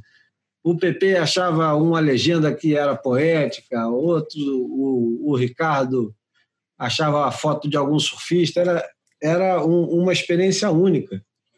E esse negócio agora a gente resolve pelo WhatsApp, né? manda uma fotografia para todo mundo. Mas eu acho que isso vai mudar. E é curioso que eu, eu falo isso. É, a gente tava, eu comecei a falar do valor, que tem o valor afetivo e tem o valor de fato. Isso tem um valor de mercado. Quem vai é. pagar por isso, não faço a menor ideia. Mas talvez não tenha valor nenhum, porque foi como a WSL foi vendida com um aperto de mão. Não foi vendida, né? Foi entregue. É. Nós não conseguimos mais fazer isso. Vocês conseguem? Então fica para vocês. Assina o papel e entrega. E a Surfer, de repente, vai ter o mesmo destino. Eu, não, eu não, não consigo mais fazer esse negócio. Você quer, pode ficar. E aí vai junto todo o resto. Imagina a quantidade de pôster. Eu não sei se isso. Eles já devem ter mudado tantas vezes de escritório. E é tudo uma especulação. Eu li, por exemplo, é, li hoje de manhã a elogia do, do Steve Rock, que para mim, disparado, foi das minhas experiências com a Surfer, o Steve Rock foi de longe a melhor experiência que eu tive como leitor. Eu também. Receber a Surfer. Gosto muito também. Receber a Surfer e ler o editorial do Steve Rock fazia parte da experiência completa. Era aquele negócio. hoje eu cito várias vezes porque eu acho, desculpa aí interromper, Júlio, guarda aí a tua linha de pensamento, porque eu acho que, é, só falando do, do, não falando do trabalho dele, que eu gosto muito, mas de, do exatamente essa experiência de ler o editorial dele, através do, do, do editorial dele, ele fez uma coisa que eu acho que nunca nenhum é, editor fez tão bem quanto ele, que foi trazer o surfista comum, nós, nós o surfista que vai pegar onda quando, quando dá para pegar no meio da sua vida, é, no, no, do seu dia a dia, do seu cotidiano, que consegue arrumar. Ele, ele trouxe essa experiência para as páginas da revista através da, do intro que era o seu o seu é, a sua coluna, o seu editorial. É, e, e, tem várias delas que eu, que, eu, que eu cito até hoje, situações que eu encontro e que eu falo, pô, isso me lembra o editorial que o Steve Rock escreveu uma vez sobre isso, isso, isso, e tem vários deles que eu tenho muito presentes até hoje. E, e para os ouvintes aí que, que não sabem ligar o nome à pessoa, né? É o irmão mais velho do digníssimo lenda do skate, Tony Hawk, né? Só para Aliás, um dos mais divertidos editoriais do Steve Rock é um que aparece uma foto dele no pico lá na Califórnia, ele tomando uma lipada na cabeça, tubo perfeito, e o cara tomando uma porrada na cabeça e caindo, porque ele sempre se botava numa posição, é, ele sempre botava esse, essa autodepreciação dele próprio lá. Então ele estava falando que, porra, que é, é, que, que, nunca tinha aparecido, nunca tinha tirado uma foto maneira dele de, de, surf, nunca tinha aparecido em revista nenhuma e ficou putão porque o irmão dele tinha aparecido já pegando onda numa revista e ele até falava, porra, cara, o cara até pode ser a maior lenda de surf, de skate da história, o maior skate. porra nenhuma. Eu sou o surfista da família, cara. Pô, como é que eu faço? é muito engraçado o jeito que ele escrevia sobre isso. Bom, e, e, e, recordando um pouquinho assim de grandes momentos da, da Surfer, é, nós não teremos mais o Surfer Pool, será que teremos através do site? O Surfer é, Pool é a mais... Perguntaram isso... né, o que eu tenho lido é que vai acabar geral, é site, é, também, rede social, a porra toda. Pois é, o, o Surfer Pool é a, é a mais antiga eleição de melhor surfista do mundo é mais é, não é do mundo porque sempre se resume mais aos Estados Unidos, mas é, já tivemos australianos antes da muito antes da internet ganhando surfer pool e recentemente já tivemos brasileiros também ganhando Exatamente. surfer pool. É, o campeão do povo, né? É uma é uma é uma eleição importante, apesar de absolutamente desprezada, se não pela surfer, né? Ela só tem importância para surfer e para quem concorre, mas é muito importante, principalmente pelo legado que tem. A quantidade de gente que já passou por lá, a quantidade de gente que já ganhou, os, é, as festas épicas que eu tive oportunidade em algumas, é, os discursos épicos uhum. também, né? Exatamente. E as gafes, né? Enfim, os... As gafes. E... É, é. o famoso... E o famoso funk do WSL do Nordine, né? Exatamente. Entre outros. Entre... O Mason protagonizou uns, uns hilários. Alguns... E outra coisa, a, a Surfer, ela nos deu, e aqui estamos falando do pessoal também que tem um, um pouco mais de idade, a Surfer, ela, ela não criou, mas ela passou a fazer uma análise dos melhores surfistas do mundo, na época da SP e na época os top 30, né? depois dos top 44, feitas pelo Derek Hyde primeiro. E a partir daquele, daquele momento, a gente começou a perceber que sim, vários daqueles caras que a gente assistia e idolatrava tinham uma porrada de erros e estavam sendo apontados por um cara que podia apontar o erro deles. E, de repente, o, o, o surf fica um pouquinho mais sério, né? Deixa de ser uma coisa é, febril, assim, adolescente, né? Todo mundo surfa muito, todo mundo é muito bom, que sorte de poder ver todo mundo. E você é. começa a perceber que aquele cara usa o braço demais para fazer uma manobra, que o outro não gosta muito de onda grande, que o outro só surfa onda grande. Enfim, é, a, a Surfer ajudou Deu muito. Profundidade de experiência, né? É. Profundidade é, na experiência e, e deu um, um, um, uma, uma massa crítica né, para todos nós. E nós acabamos é, amadurecendo a partir daquilo e com aquilo, né, Bruno? Você. Importantíssimo. Hum. Não, você pode falar um pouquinho sobre isso? Que a gente esperava com, com muita ansiedade por esses momentos e, e depois era o, o, o comentário, o que hoje o nego chama de resenha, a partir daquelas. Se o Bruno vai comentar isso aí, eu vou deixar só aqui, vou, vou, vou, vou deixar uma deixa, né? Horrível essa frase, mas tudo bem. É, que, para mim, é, o, o lado emocional mais envolvente do Top 44, a partir de certa altura, foi quando Fabinho e Teco entraram nessa elite e era o único momento do ano que eu tinha certeza que a Surfer ia falar de surf brasileiro. E para mim era um momento super importante. Para você também era, Bruno? Com certeza, com certeza. E, e acabava sendo meio um, um, ponto de partida, né? Para uma imersão na, no, no, numa, num um quadro maior, num quadro mais amplo, e, e com, a, com, essa inclusão é, de brasileiros no contexto, é bem interessante essa, é, essa tua levantada porque era a garantia de nos, nos sentirmos representados naquele ambiente, né? Aquilo passou a ter um, uma, uma, uma se, já tinha uma importância, ganhou uma importância ainda maior e, e, e colocou um pouco é, num, num, contexto de racionalismo, trouxe um pouco de emoção para é, essa dinâmica, né? Na medida que e trazia essa visão crítica e colocava, nos colocava nesse contexto da visão crítica. Então, deixa eu ver o que, que esses caras acham da gente ou acham dos nossos, né? Então, assim. Mas é, era, era, curioso porque era um momento, era o único momento em que eles não conseguiam fugir disso. Porque é. a análise dos top já existia antes, já veio da época do top 30, e já existia antes da entrada de brasileiros nesse clube seleto. É, e quando eles entraram, a matéria já estava lá, por isso eles não podiam fugir disso. Não tinha é, como eles é. escaparem de, desse momento de referir o surfista brasileiro, porque todos os outros momentos eles escapavam, eles não olhavam, eles ignoravam e ignoravam não com o objetivo de ignorar, mas simplesmente uhum. estavam cagando e andando. É, não, não, dizia respeito a eles, né? Era de outro universo, né? Enfim. É, exatamente. Para eles não existia aquilo, era, é. porra, não, porra, nem olhavam, nem sabiam onde é que era no mapa, cara.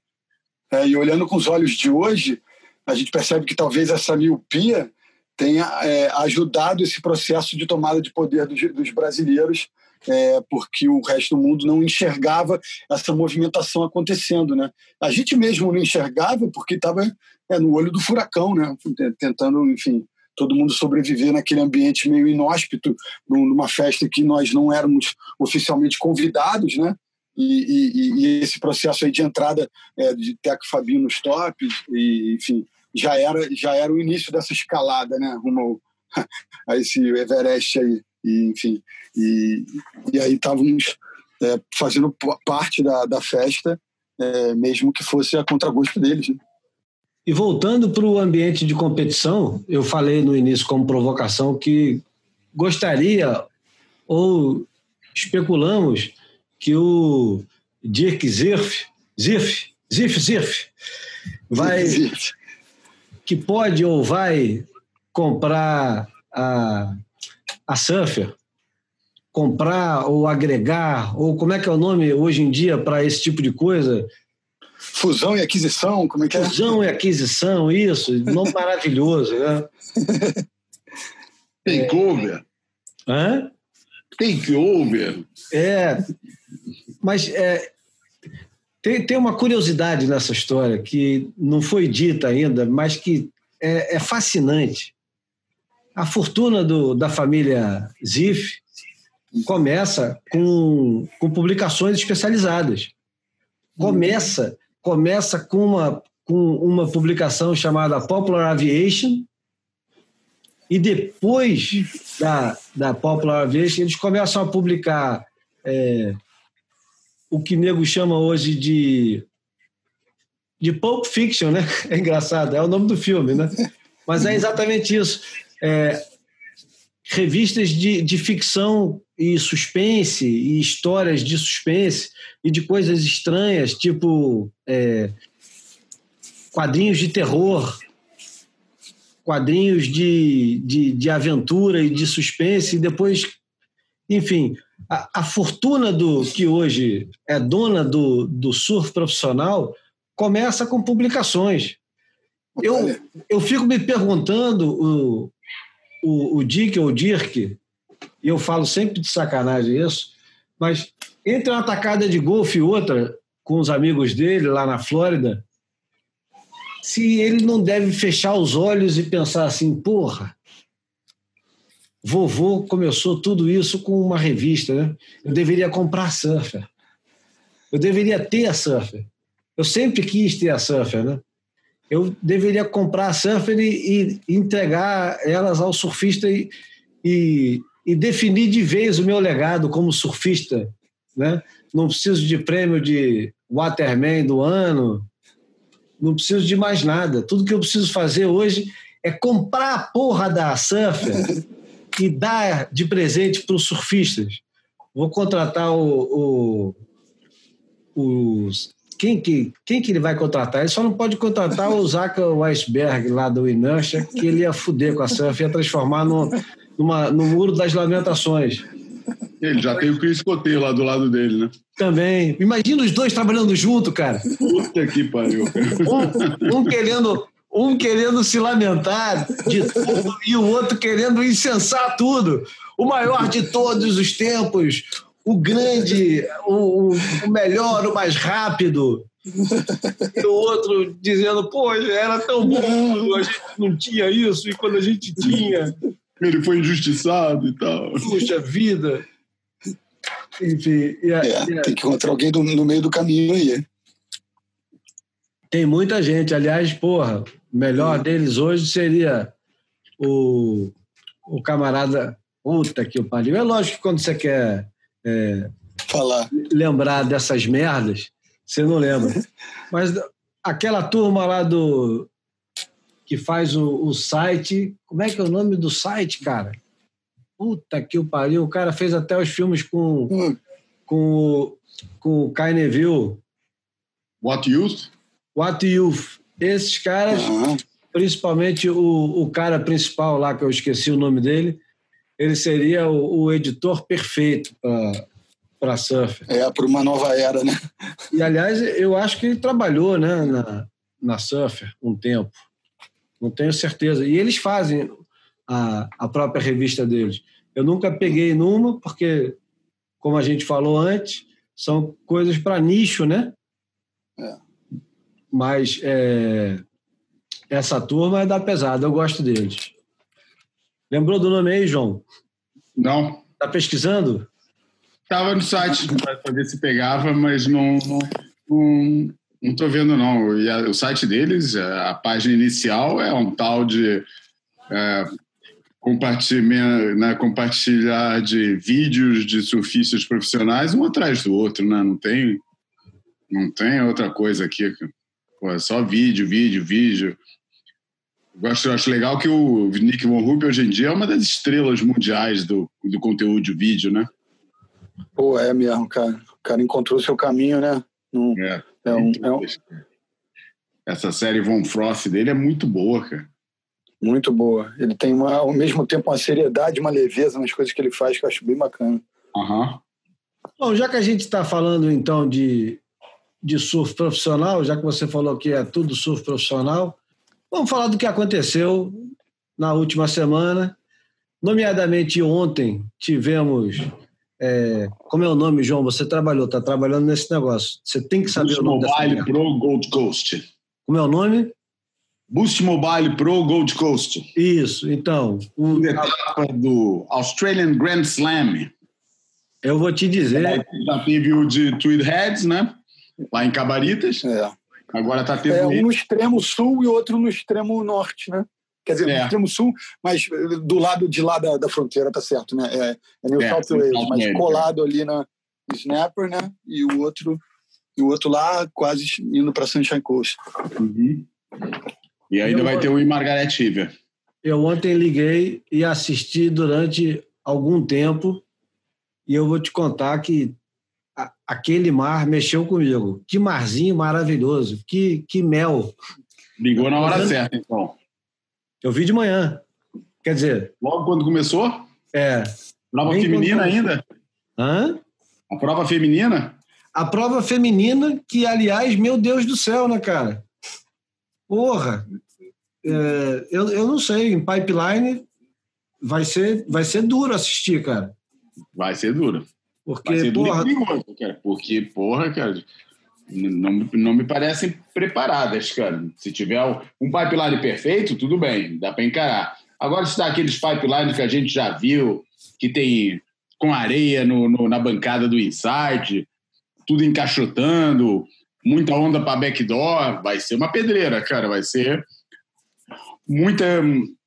Prevejo muita, muito bico sendo puxado e muito voo lá de cima. É, muito voo passarinho, como diria um amigo meu, batendo asas. Igualdade não se faz só por decreto, não, cara. Eu acho que esse lado da, da, da WSL tá funcionando tudo como por decreto. Não tem nenhuma base de sustentação por aí. Porra, é assim, eu não discuto o direito das mulheres receberem o mesmo prize money dos homens, mas discuto a validade disso quando vão receber o mesmo dinheiro por muito menos esforço, porque a prova feminina é muito mais reduzida que a prova masculina. Né? Eu, eu não entendo como é que nego aceitou assim tão facilmente. Eu acho que só pode ser um produto da cultura woke que a gente está vivendo, de não questionar esse fato, né, cara? Sem, sem medo de ser acusado de machista por causa disso. Pô, eu não, cara. Pô, se quiser fazer dar o mesmo prize money, exige o mesmo nível de trabalho, cara. Pô, as meninas têm que passar muito menos baterias para ganhar o mesmo, o mesmo valor de, de, de premiação. Eu não vejo muito sentido nisso, cara. Entendeu? Ou aumenta a premiação, ou aumenta o número de atletas para tornar o evento igual, ou eu não vejo muito sentido para ter o mesmo, o mesmo valor.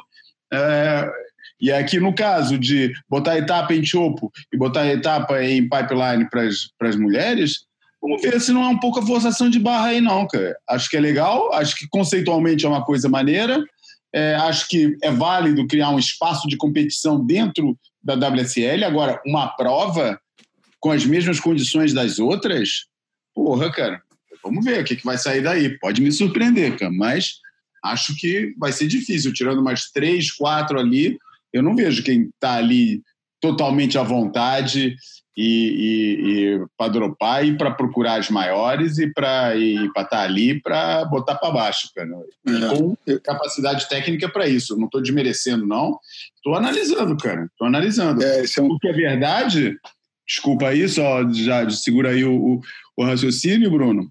Hum. A verdade é quantas vezes a gente vê mulher se destacando no line-up do Free Surfing Pipeline, cara? Quantas? É, não. Aí eu acho que vai até para um contexto mais até do, do machismo vigente ali, mas tem a questão técnica também. Eu vou contigo, surfo nessa direção também. É, eu acho que a gente tem que aceitar essa curva, essa evolução civilizatória, tem que contribuir para esse debate, para essa evolução, mas do ponto de vista do negócio, da execução, da performance, eu acho que a gente tem aí um debate a ser, a ser feito. Realmente, te porque isso. Cê- Quando eu falo Cê- que isso é, parece um produto de cultura woke, é que para mim essa cultura woke é exatamente isso: é aceitar determinadas verdades que são, que todo mundo de bom senso reconhece, mas não no sentido de discutir, de debater essas questões e perceber que caminhos que a gente pode tomar para resolver o assunto de uma forma sustentada e com uma base sobre a realidade. Não, é assim porque é assim, porque isso é uma injustiça e foda-se. Vocês agora resolvam, porque a gente só vai aceitar se for tudo igual. Não tem um lado mitig- mitigador aí de tudo bem, é, por que, que é assim, é, será que deverá ser, de, se deverá ser de outra maneira? E se deverá ser de outra maneira, vamos que caminhar para isso. Ah, né? não existe uma mitigação. É assim porque é assim e acabou e tem que mudar, e mudar é assim, e quem não aceitar isso está do outro lado do- da, da- da trincheira. E isso é o que caracteriza esse lado meio fascisante até que eu reconheço nesse movimento que parece assim aparentemente sobre a fachada parece uma coisa muito digna muito muito real muito muito justa mas que é sabe tem um tem um, um efeito e uma, e uma posição meio perversa por trás disso tudo É, e, e, de certo modo, também, do ponto de vista do negócio, pode ser um tiro no pé também. Exatamente. É sempre. Quando você faz uma coisa forçada, quando você. Pô, você, você- quando- cara, quando não tem uma sustentação, qualquer evolução social que não tem uma sustentação de verdade por baixo, está destinado ao fracasso, cara. Entendeu? Quando se fez a, a exigência, quando se lutou pelo reconhecimento dos direitos dos negros, pelo direito de voto das mulheres, existia uma base moral é, e, e, e, e, de fato, de participação na sociedade que sustentava isso tudo. Por isso, daí é só caminhar para frente, entendeu? Não, há, não, não, não foi feito um negócio é, com, só porque nego acha que ah, mulher tem que votar porque, porque tem que votar. Pronto, não. Tem que votar porque são elementos é, fundamentais da estrutura social e que, tal como os homens, têm tanto direito de participar nas decisões é, que levam à composição do, do, dos órgãos governamentais, quanto os homens. Não tem a mínima diferença, entendeu? 100% de acordo aí. É, mas é, se você fica fazendo, querendo fazer, aplicar o mesmo conceito para contextos em que existe uma diferença, aí eu acho que isso está destinado a fracassar mais cedo ou mais tarde. É, eu acho que não, não sei, eu tenho dificuldade em aceitar que é a lei que vai criar a, a, a realidade. Eu acho que as leis são consequências de realidades é, já existentes, uh, muitas vezes para repor injustiças históricas, mas que essas injustiças históricas são injustiças desde o momento da, desde a gênese. Nunca é. as mulheres deveriam ter estado fora do, do, do campo eleitoral. Nunca, em momento nenhum, não tem momento nenhum da história que você consiga arrumar uma, uma justificação moral e social para isso não acontecer. Por isso, é, foi claramente um atraso da lei face a um contexto real e que finalmente foi reposta. Mas aí é o fluxo natural das coisas. O problema é quando a cultura vindo antes da lei, né? É. né? Quando você quer através da lei corrigir uma situação é, que não é que não tem uma correspondência no mundo real. É, vamos, vamos, vamos ver. É, é, claro que às vezes esse próprio mundo real é consequência de outras coisas que estão erradas entendeu? A, a menor participação das mulheres no surf, que está sendo corrigida desde há 20 anos para cá, mais ou menos, é, é uma coisa que, porra, na base tem toda uma, o, um papel da mulher na sociedade, no esporte e dentro do próprio universo do, é, do surf, é, que tornava muito mais difícil para uma mulher se tornar surfista do que era para um homem.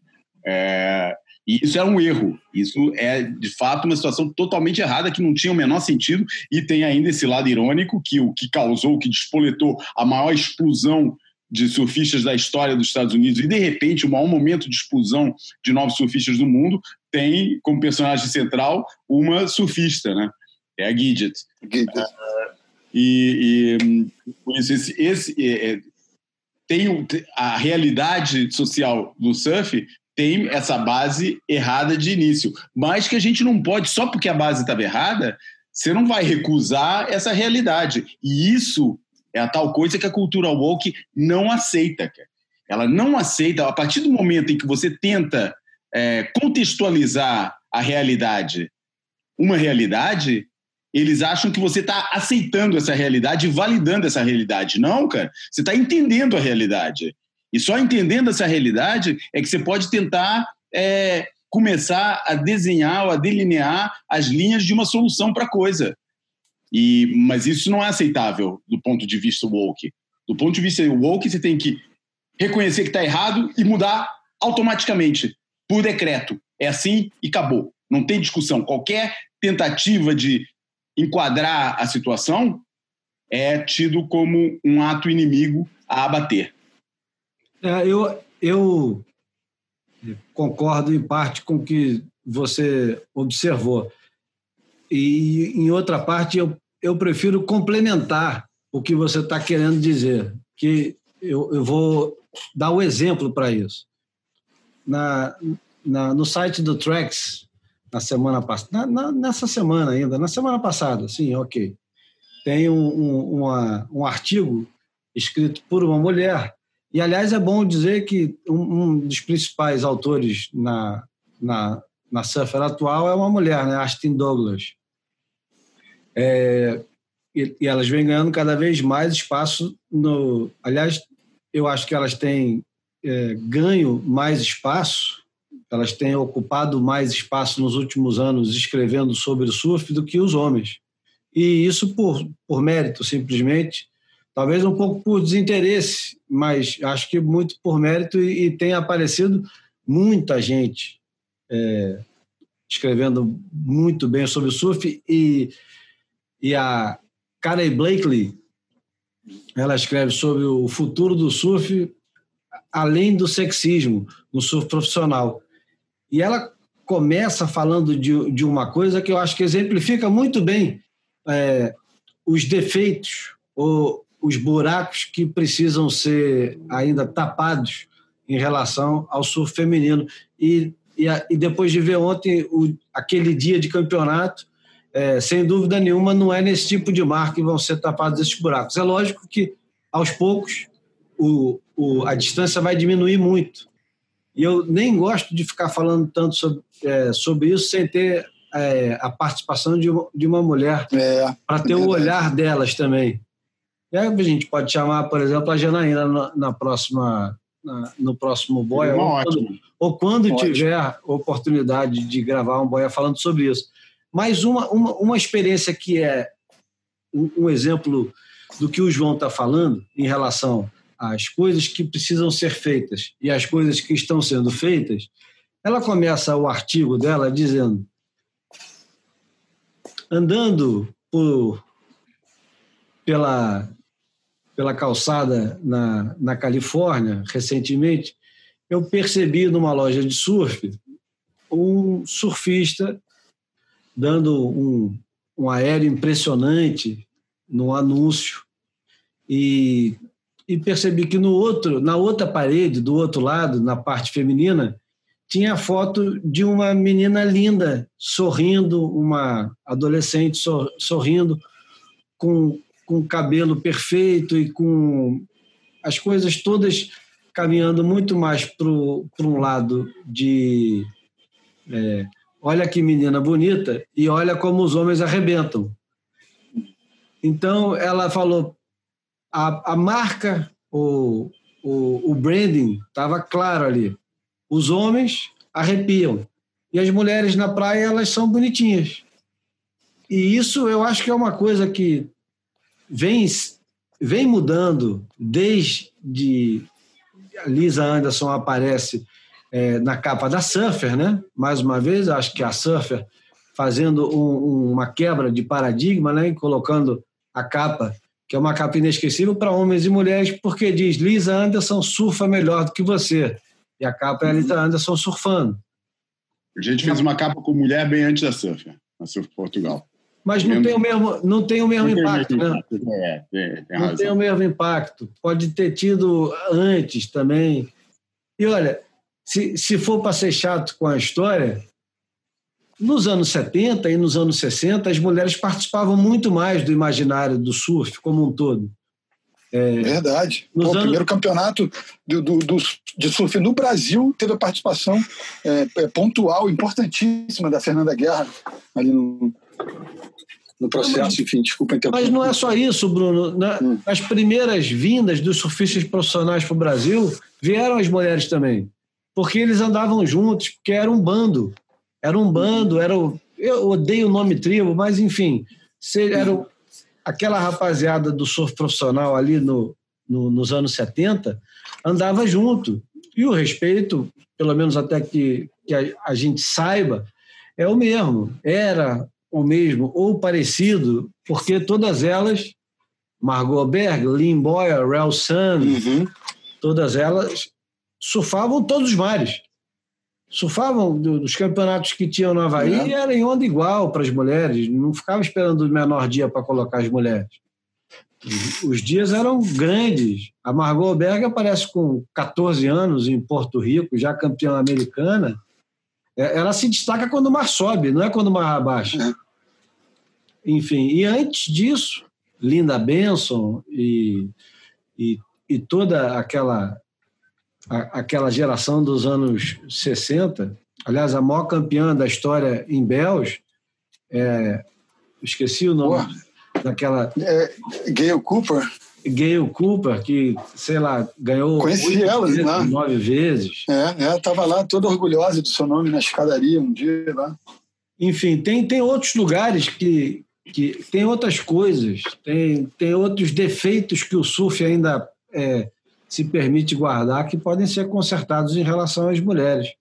E talvez a participação em onda de, de consequência seja um pouco é, precoce, mas vamos ver, porque o campeonato em Honolulu ele serve para mostrar o quanto que algumas são despreparadas e serve para é, a Lana Blanchard ganhar da Tyler Wright, né? Da Tyler Wright, É. de quem? Não, foi da Lake Peterson, né? Aham. Corrida pelo título mundial, é, é. Lake. E isso acontece com os homens também, pô. Várias vezes os homens Lá, tiveram é, o mais é, recentemente, recentemente, olha aí, o Demi Hardman deixou de ganhar o título mundial porque não era tão bom em pipe. aham. E entre outras coisas, enfim, saímos completamente, E- né? Isso, faz- isso é verdadeiro boia, né? Essa é a essência do boia. Eu lembro de Danny Wills e Mick Campbell, né? Que chegaram em pipeline na frente do circuito e acabaram perdendo também. Pateticamente. Caramba, essa. Aliás, o- outro dia eu assisti o, o filme, João, Proland, do. Porra. É desse do ano, né? Ou não, É não, o. Proland ele fala do ano que.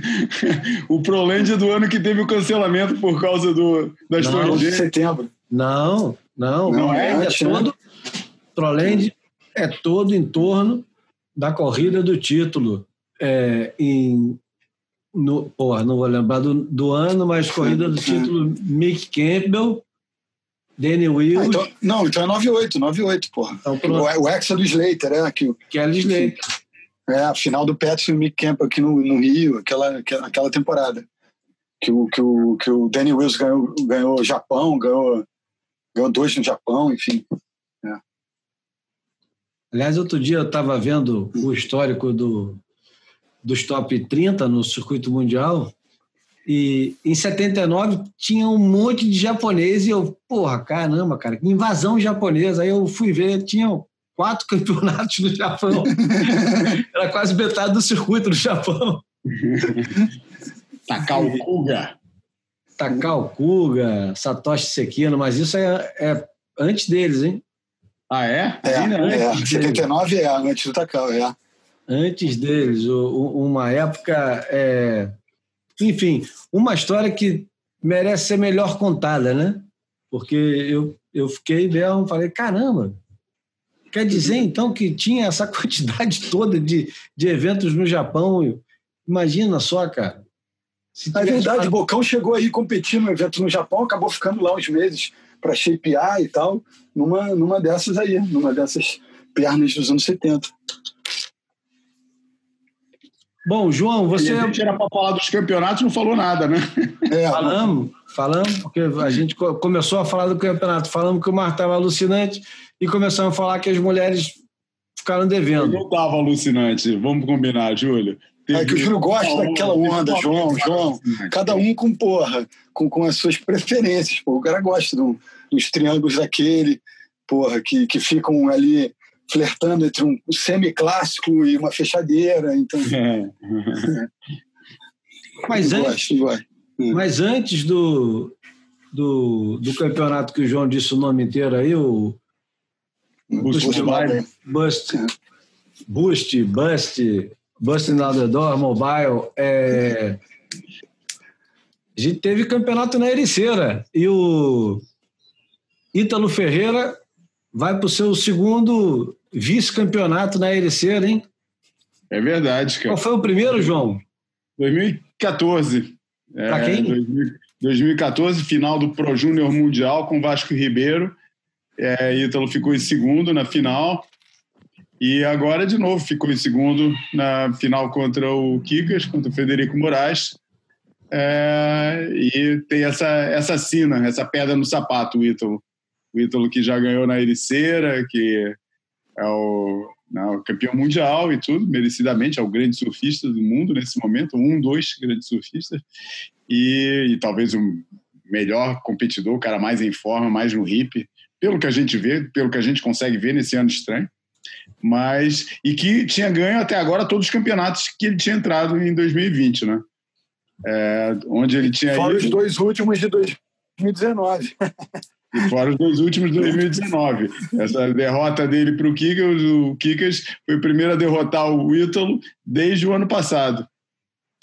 É, enfim, foi um campeonato legal, cara. Até deu onda, é, nada de especial, é, mas deu onda suficiente, bem, bem contestable. Várias notas altas, é, boas performances. É, eu acho o pessoal todo, de certa forma, meio enferrujado, para falar a verdade. Acho que ninguém está perto do topo de forma. Talvez o que tivesse mais próximo fosse o próprio Ítalo, mas eu acho que na final ele me pareceu meio desligado. Ele me pareceu tipo, porra, cara, eu para ganhar aqui quero ganhar arrebentando tudo. E naquele negócio de arrebentar tudo, começou a pegar tudo que era onda, tudo que era qualquer coisa que mexia, ele estava pegando. E apesar de eu achar que ele até foi meio mal pontuado numa das ondas dele, eu achei que a derrota foi, foi merecida. Acho que no cômputo geral o, o, o Kikas mereceu vencer, jogou mais seguro, fez um surf mais conservador, mais dentro da sua zona de conforto, é, mas acabou no, na soma de todos os fatores, eu acho que realmente foi o surfista superior é, na final. E tá aí. Ah, e a gente está esquecendo que o, que o Ítalo também foi vice é, no guincho em 2017 do Ezequiel Ló para aquele pra o Cascais Pro lá, aquele que é móvel e tal, que é móvel. Então ele tem mais um vice além desse, são três vices é, em Portugal, fora o fato de ele ter vencido já a etapa principal da elite, né? Claro. Uhum. É isso. Foi um bom campeonato, cara. Foi um campeonato que, que pô, mexeu a comunidade, o nego ficou amarradão aqui de ter o campeonato. Não tinha, apesar de tudo, tinha bastante gente na praia, mas não tinha acumulação é, normal. Não, não, não sei de que é, que tenha havido controle é, apertado para não haver. Sei que os. É, eu estava narrando o campeonato para o Full TV, aliás, e para e a WSL em Portugal, é, para a WSL.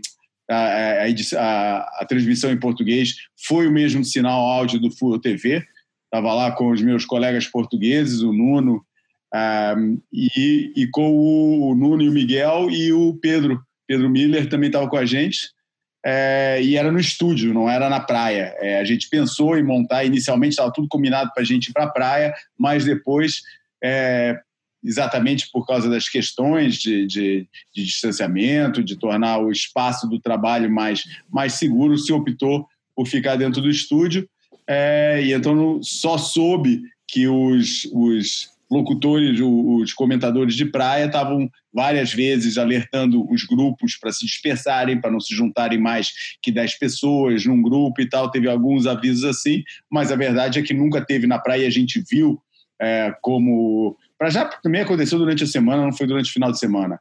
Mas é, a gente viu, né, né, principalmente quem lembra ainda daquelas vitórias do Thiago Pires em 2005 e 2006, é, que não, tinha, não teve nada a ver o, o, o Walk of Victory do, do, do, do Frederico, do Kikas, é, nos ombros da galera foi uma coisa muito mais é, familiar, quase, né?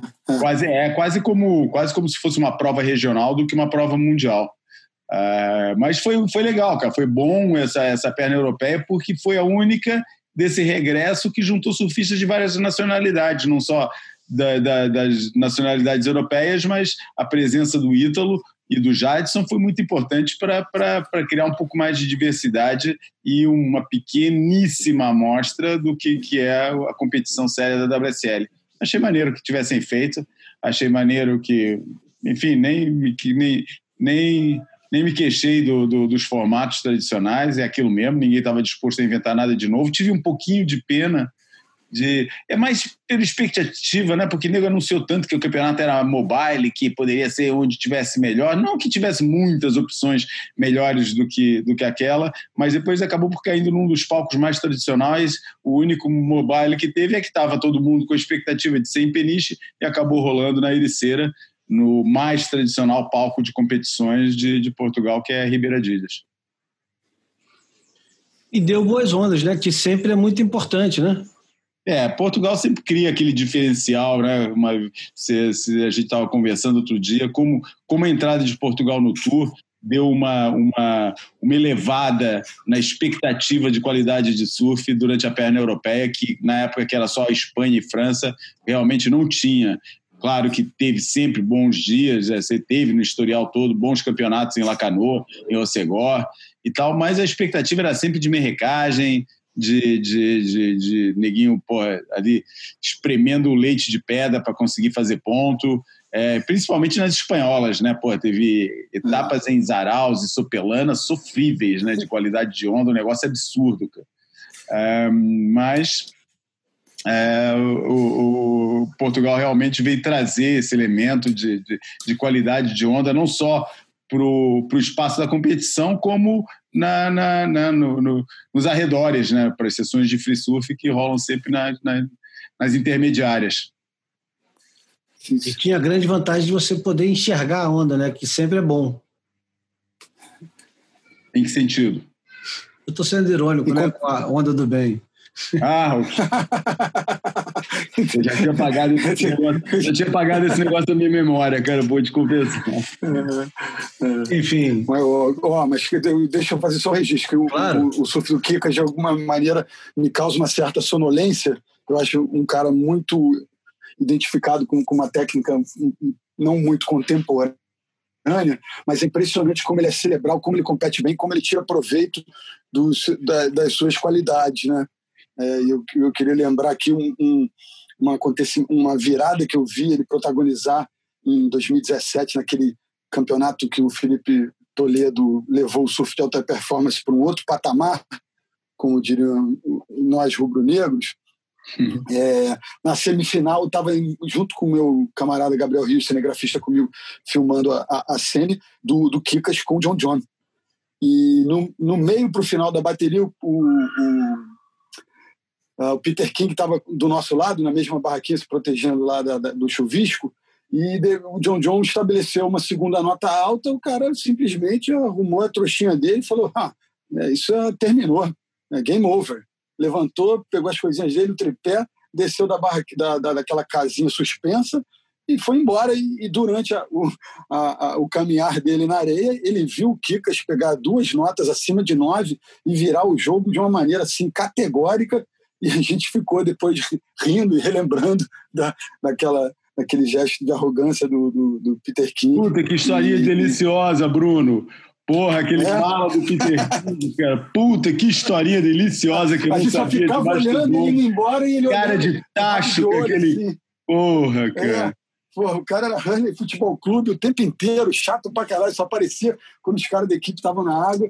E aí saiu-se com essa e teve que ver, assim, acabou assistindo o Kikas dar, meu irmão, dar um olhar na situação toda e mostrar que ele é um cara é, que tem um nível de surf da elite. Ele só não tem. É, o pessoal, talvez. É, é, uma história que, que para gente, aqui em Portugal, é corriqueira. Eu não sei quantos dos nossos ouvintes sabem disso, cara mas o tio do, do, do, do Kikas, o pai e o tio do Kikas, vêm de um ambiente esportivo, é, principalmente do rugby, com uma cultura uhum. é, é, esportiva espartana, né? É aquele negócio do sofrimento. O prazer é o sofrimento, cara. Os caras, é, eu lembro na época uhum. que eu estava fazendo um perfil assim mais aprofundado do Saka, ele estava se recuperando de uma lesão, o processo estava acompanhando, então fui passar uma semana com o Saka e resolvi é, fazer a rotina dele. O que ele fizesse, eu fazia também. E uma das coisas que ele fazia era acordar às quatro e meia da manhã, para as 5 e meia tá chegando na Iriceira, na Iriceira, tá saindo da Iriceira e 5 e meia tá chegando em Cascais para treinar com o pai do Kikas. E ele, o, grupo era o pai, o tio e uns amigos deles lá que ficavam malhando. Gente, de um negócio, porra, espartano, uma, uma, uma, isso é. bem antes. O Kikas ainda era um, um, um, um, mero iniciante. E essa cultura foi passada. O que o pai, o que o tio do Kikas fez é, com, o, com a seleção de rugby portuguesa, que levou a seleção de rugby portuguesa para o campeonato mundial, cara, é um feito de uma dimensão, cara, que é a mesma coisa, sei lá, cara, que porra, de repente o time do Senegal é, é, participar na, na, Copa do Mundo ou o surfista chinês chegar no World Tour, cara. Não acontece, não estava programado, cara. Não tinha nada que prevesse que isso é, fosse acontecer. E isso foi um mérito da mentalidade, claro, sempre dos jogadores, né? Mas a mentalidade que Tomás Moraes, o tio do Kikas, conseguiu incutir naqueles caras de guerreiro, de batalhar. E eu vou te falar, primeiro jogo deles, procurem no YouTube, Seleção Portuguesa de Rugby cantando o hino. O primeiro jogo deles, vendo aquele monte de marmanjo abraçado, chorando. Os caras não estavam cantando o hino, não, cara. Os caras estavam berrando o hino em prantos é, na, na, naquele, no, no, primeiro jogo, no jogo de estreia do, do, do, de Portugal no Mundial de Rugby. E esse tipo de cultura é a cultura de onde o Kikas nasceu, cara. O negócio ali, pô, ele não vai largar o osso, cara. Pô, o cara perde. E a gente sabe, pô, ele saberá que é um garoto super inteligente, cara. Ele sabe que, o, que, o, que os recursos técnicos deles, não, dele não são os mesmos do top 10 mundial da, da da, do, do World Tour. E você acha que, ele, que por isso ele acha que ele não consegue chegar lá? Pô, bem pelo contrário, isso vai fazer ele lutar o dobro para conseguir. Pô, quando ele perdeu a vaga depois do primeiro ano do World Tour, o que, que ele faz no ano seguinte? Vai lá e ganha a porra do porra. WQS, cara. Porra, é, é. É, é, porra, é essa, é daí que ele vem, cara. Por isso, porra, é, pode a, a, surgir como surpreendente a vitória dele sobre o Ítalo, mas eu acho que porra, ele representa exatamente a beleza do esporte, cara, que na teoria ninguém é campeão, cara. Você tem que mostrar na prática. E por vezes o que é teoricamente mais fraco pode derrotar o que é de fato mais forte. É. Eu, eu acrescento que ele, ele, ele provou essa, esse poder dele com essa narrativa que o João lembrou aí do de sair da elite e voltar no ano seguinte como número um do QS. Ele rivalizou na, no seu ano de estreia, né? fez um, praticamente um duelo com Conor O'Leary pelo título de, de estreante do ano. E ele depois de sair, o Conor saiu no, na mesma temporada que ele, o Conor continua pô, titubeando ali, hesitante na divisão de acesso, enquanto o Kika já retomou aí a sua cadeira entre os melhores, né? Então, assim, prova que ele é um material humano desse nível, né? É, e voltando agora de novo, é, falando da Ericeira, do campeonato e do vice, do, do vice não, da vitória do Kikas, é, mas voltando à vitória também de outro português, a do Vasco, em 2014, João. Em 2014, quando todo mundo esperava que o Vasco fosse explodir, né?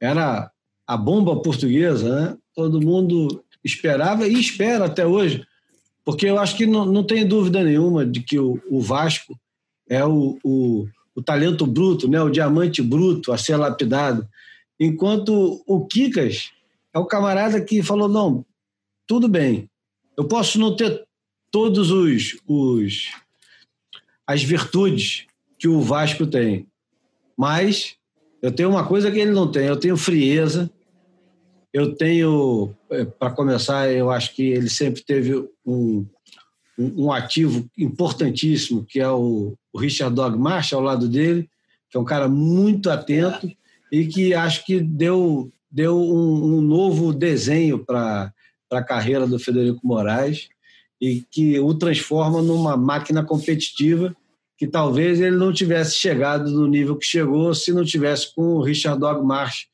ao lado o famoso caderninho preto dele, onde ele anota tudo. Ah, isso achei muito maneiro. Ele anotando no caderninho, achei a cena linda. Ele, ele, continua anotando tudo, não tem negócio de iPhone, iPad, esses negócios todos. o cara continua anotando tudo, depois eles devem sentar e conversar, e o dog continua é, a mesma figura que era quando competia, né? Ele nunca foi um cara muito deslumbrado, né? É apesar de ter entrado cedo demais. Aliás, é, é uma das histórias que também talvez mereça um pouco mais de atenção um dia de algum australiano, né? Porque ele e o Nick Wood entram ao mesmo tempo no circuito, sendo que o Nick Wood ganha o campeonato e se torna o mais novo campeão de uma etapa do circuito mundial em 86, numa final em Bells, e os dois ganham de vários campeões mundiais, né? Porque é verdade. Na, na trajetória Isso. dos dois, eles ganham de Tom Curren, de Tom Carroll, de Martin Potter, sei lá mais de quem que eles ganham.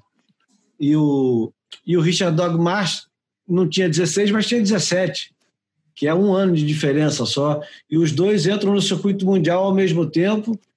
E o, o Nick Wood tem um, uma carreira meteórica, assim como o Dog March, e o Nick Wood some completamente, com vários problemas que ele teve, além de ter crescido demais e ter ficado desengonçado e problemas é, na, no joelho, nas costas, que eu acho que é, o Bruno pode falar melhor disso, mas ser alto às vezes deve ter esses problemas do, do pêndulo, né? De, é. de, ter muito problema nas costas e no joelho.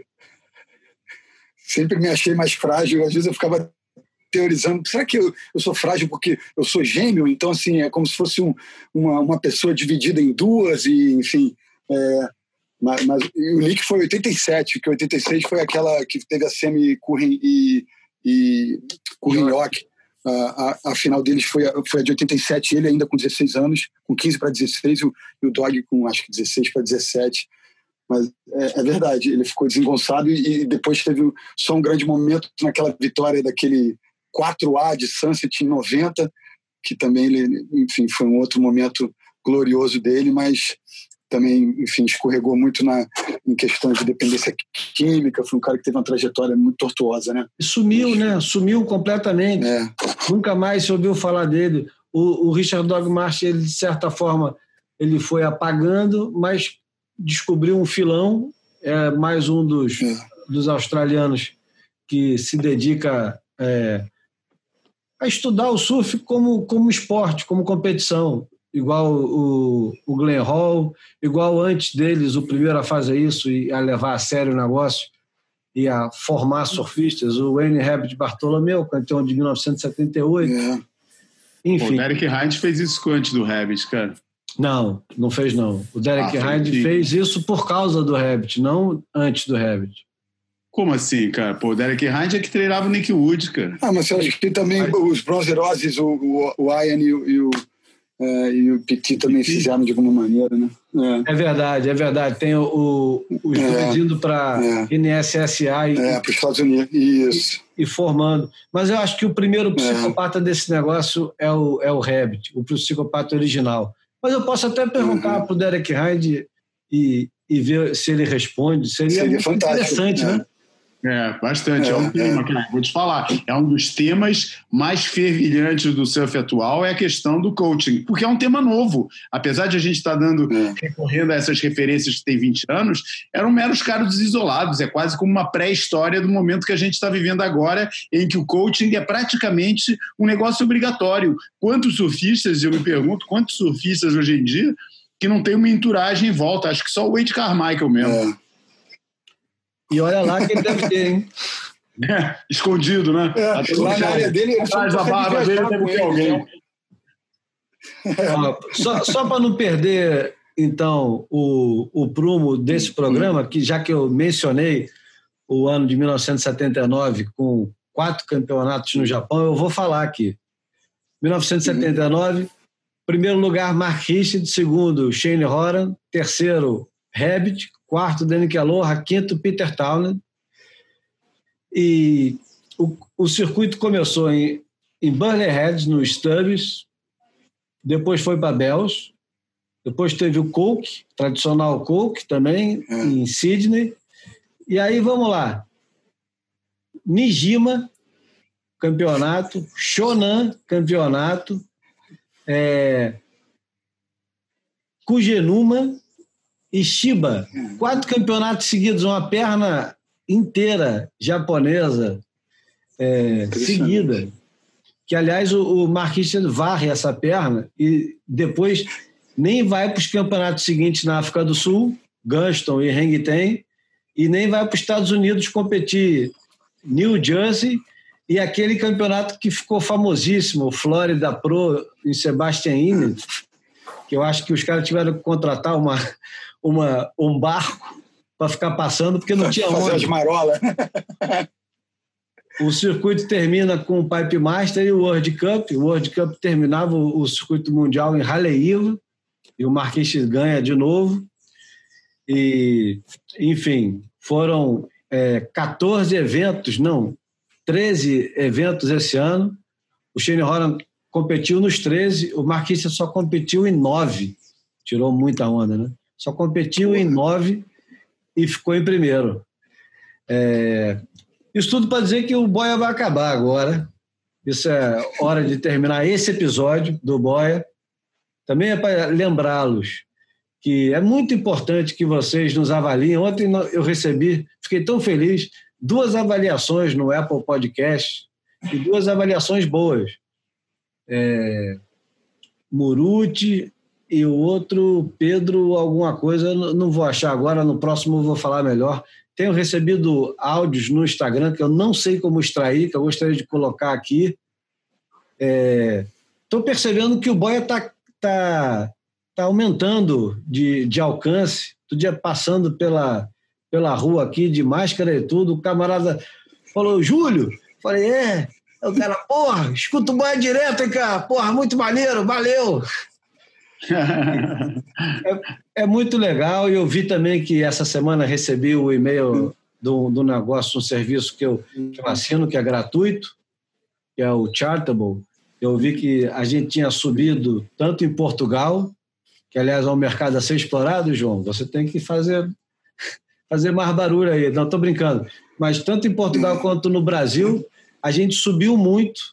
Então, a, a assiduidade, a qualidade do, do que é conversado aqui e, obviamente, a qualidade de quem está aqui atrás falando. Eu, Bruno, João, Steven, Bruno Coutinho, Marcelos, todo mundo que participa, Dragão, Tito Rosenberg, toda essa galera que Porra, Tito. Quando, quando aparece aqui só abrilhanta mais o programa, deixa o programa cada vez melhor. E dizer para vocês que a gente não tem apoio nenhum a gente faz porque a gente quer fazer, só isso. A gente não está fazendo para ficar mais famoso, porque tem, são 500 pessoas que ouvem e não muda isso. São as mesmas 500 e a gente faz para vocês e a gente faz sem ganhar um centavo. A gente não ganha roupa, a gente não ganha roupa de borracha, prancha, parafina, adesivo. Pô, mas pelo menos a gente ganha o privilégio de não ser chamado de influencer, né? É. A, a, gente não, não, não tem que prestar contas a ninguém, senão a nós mesmos e aos nossos ouvintes, que até agora nunca cobraram. Enfim, é, é dizer para vocês compartilharem, para vocês continuarem ouvindo, para vocês é, avaliarem, que também sempre é muito bom. E pronto. Alguma coisa eu estou esquecendo, Bruno? Não, tá que, que, eu, que eu saiba, não. A não ser que eu esteja esquecendo tá junto com o time.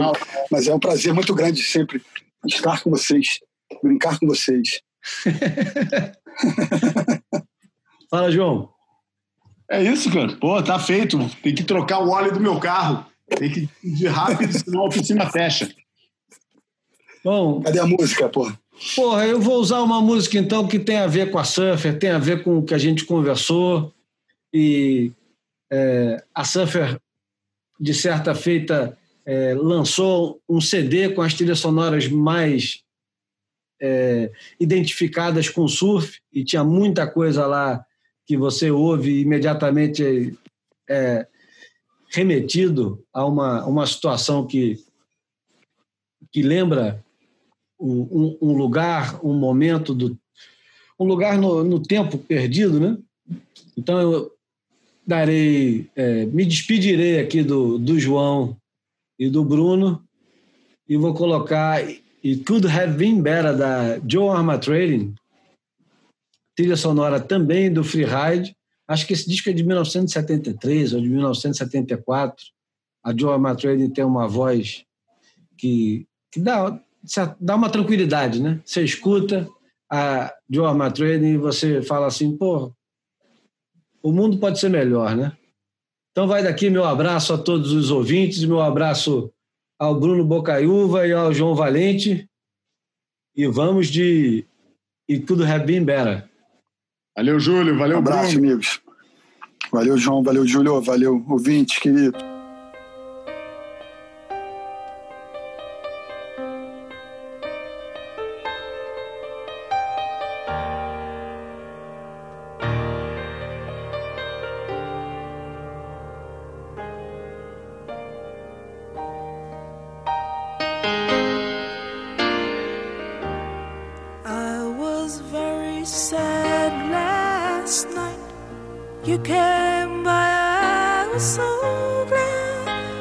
Sadness covered the smile I kept for you.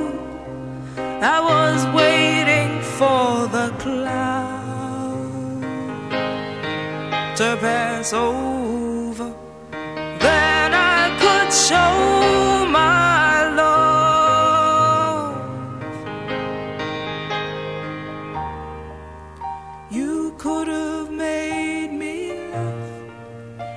laugh stayed, but you left. I was more confused than I was before you came.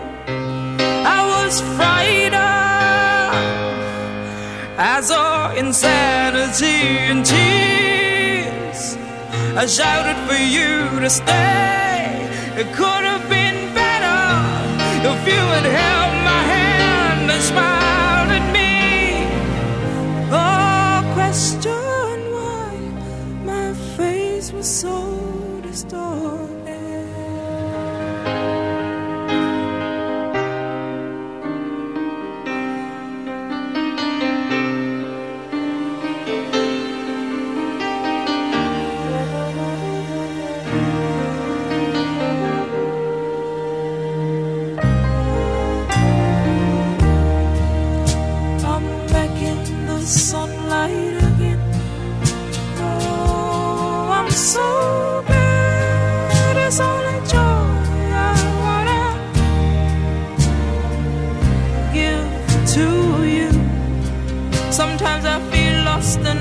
but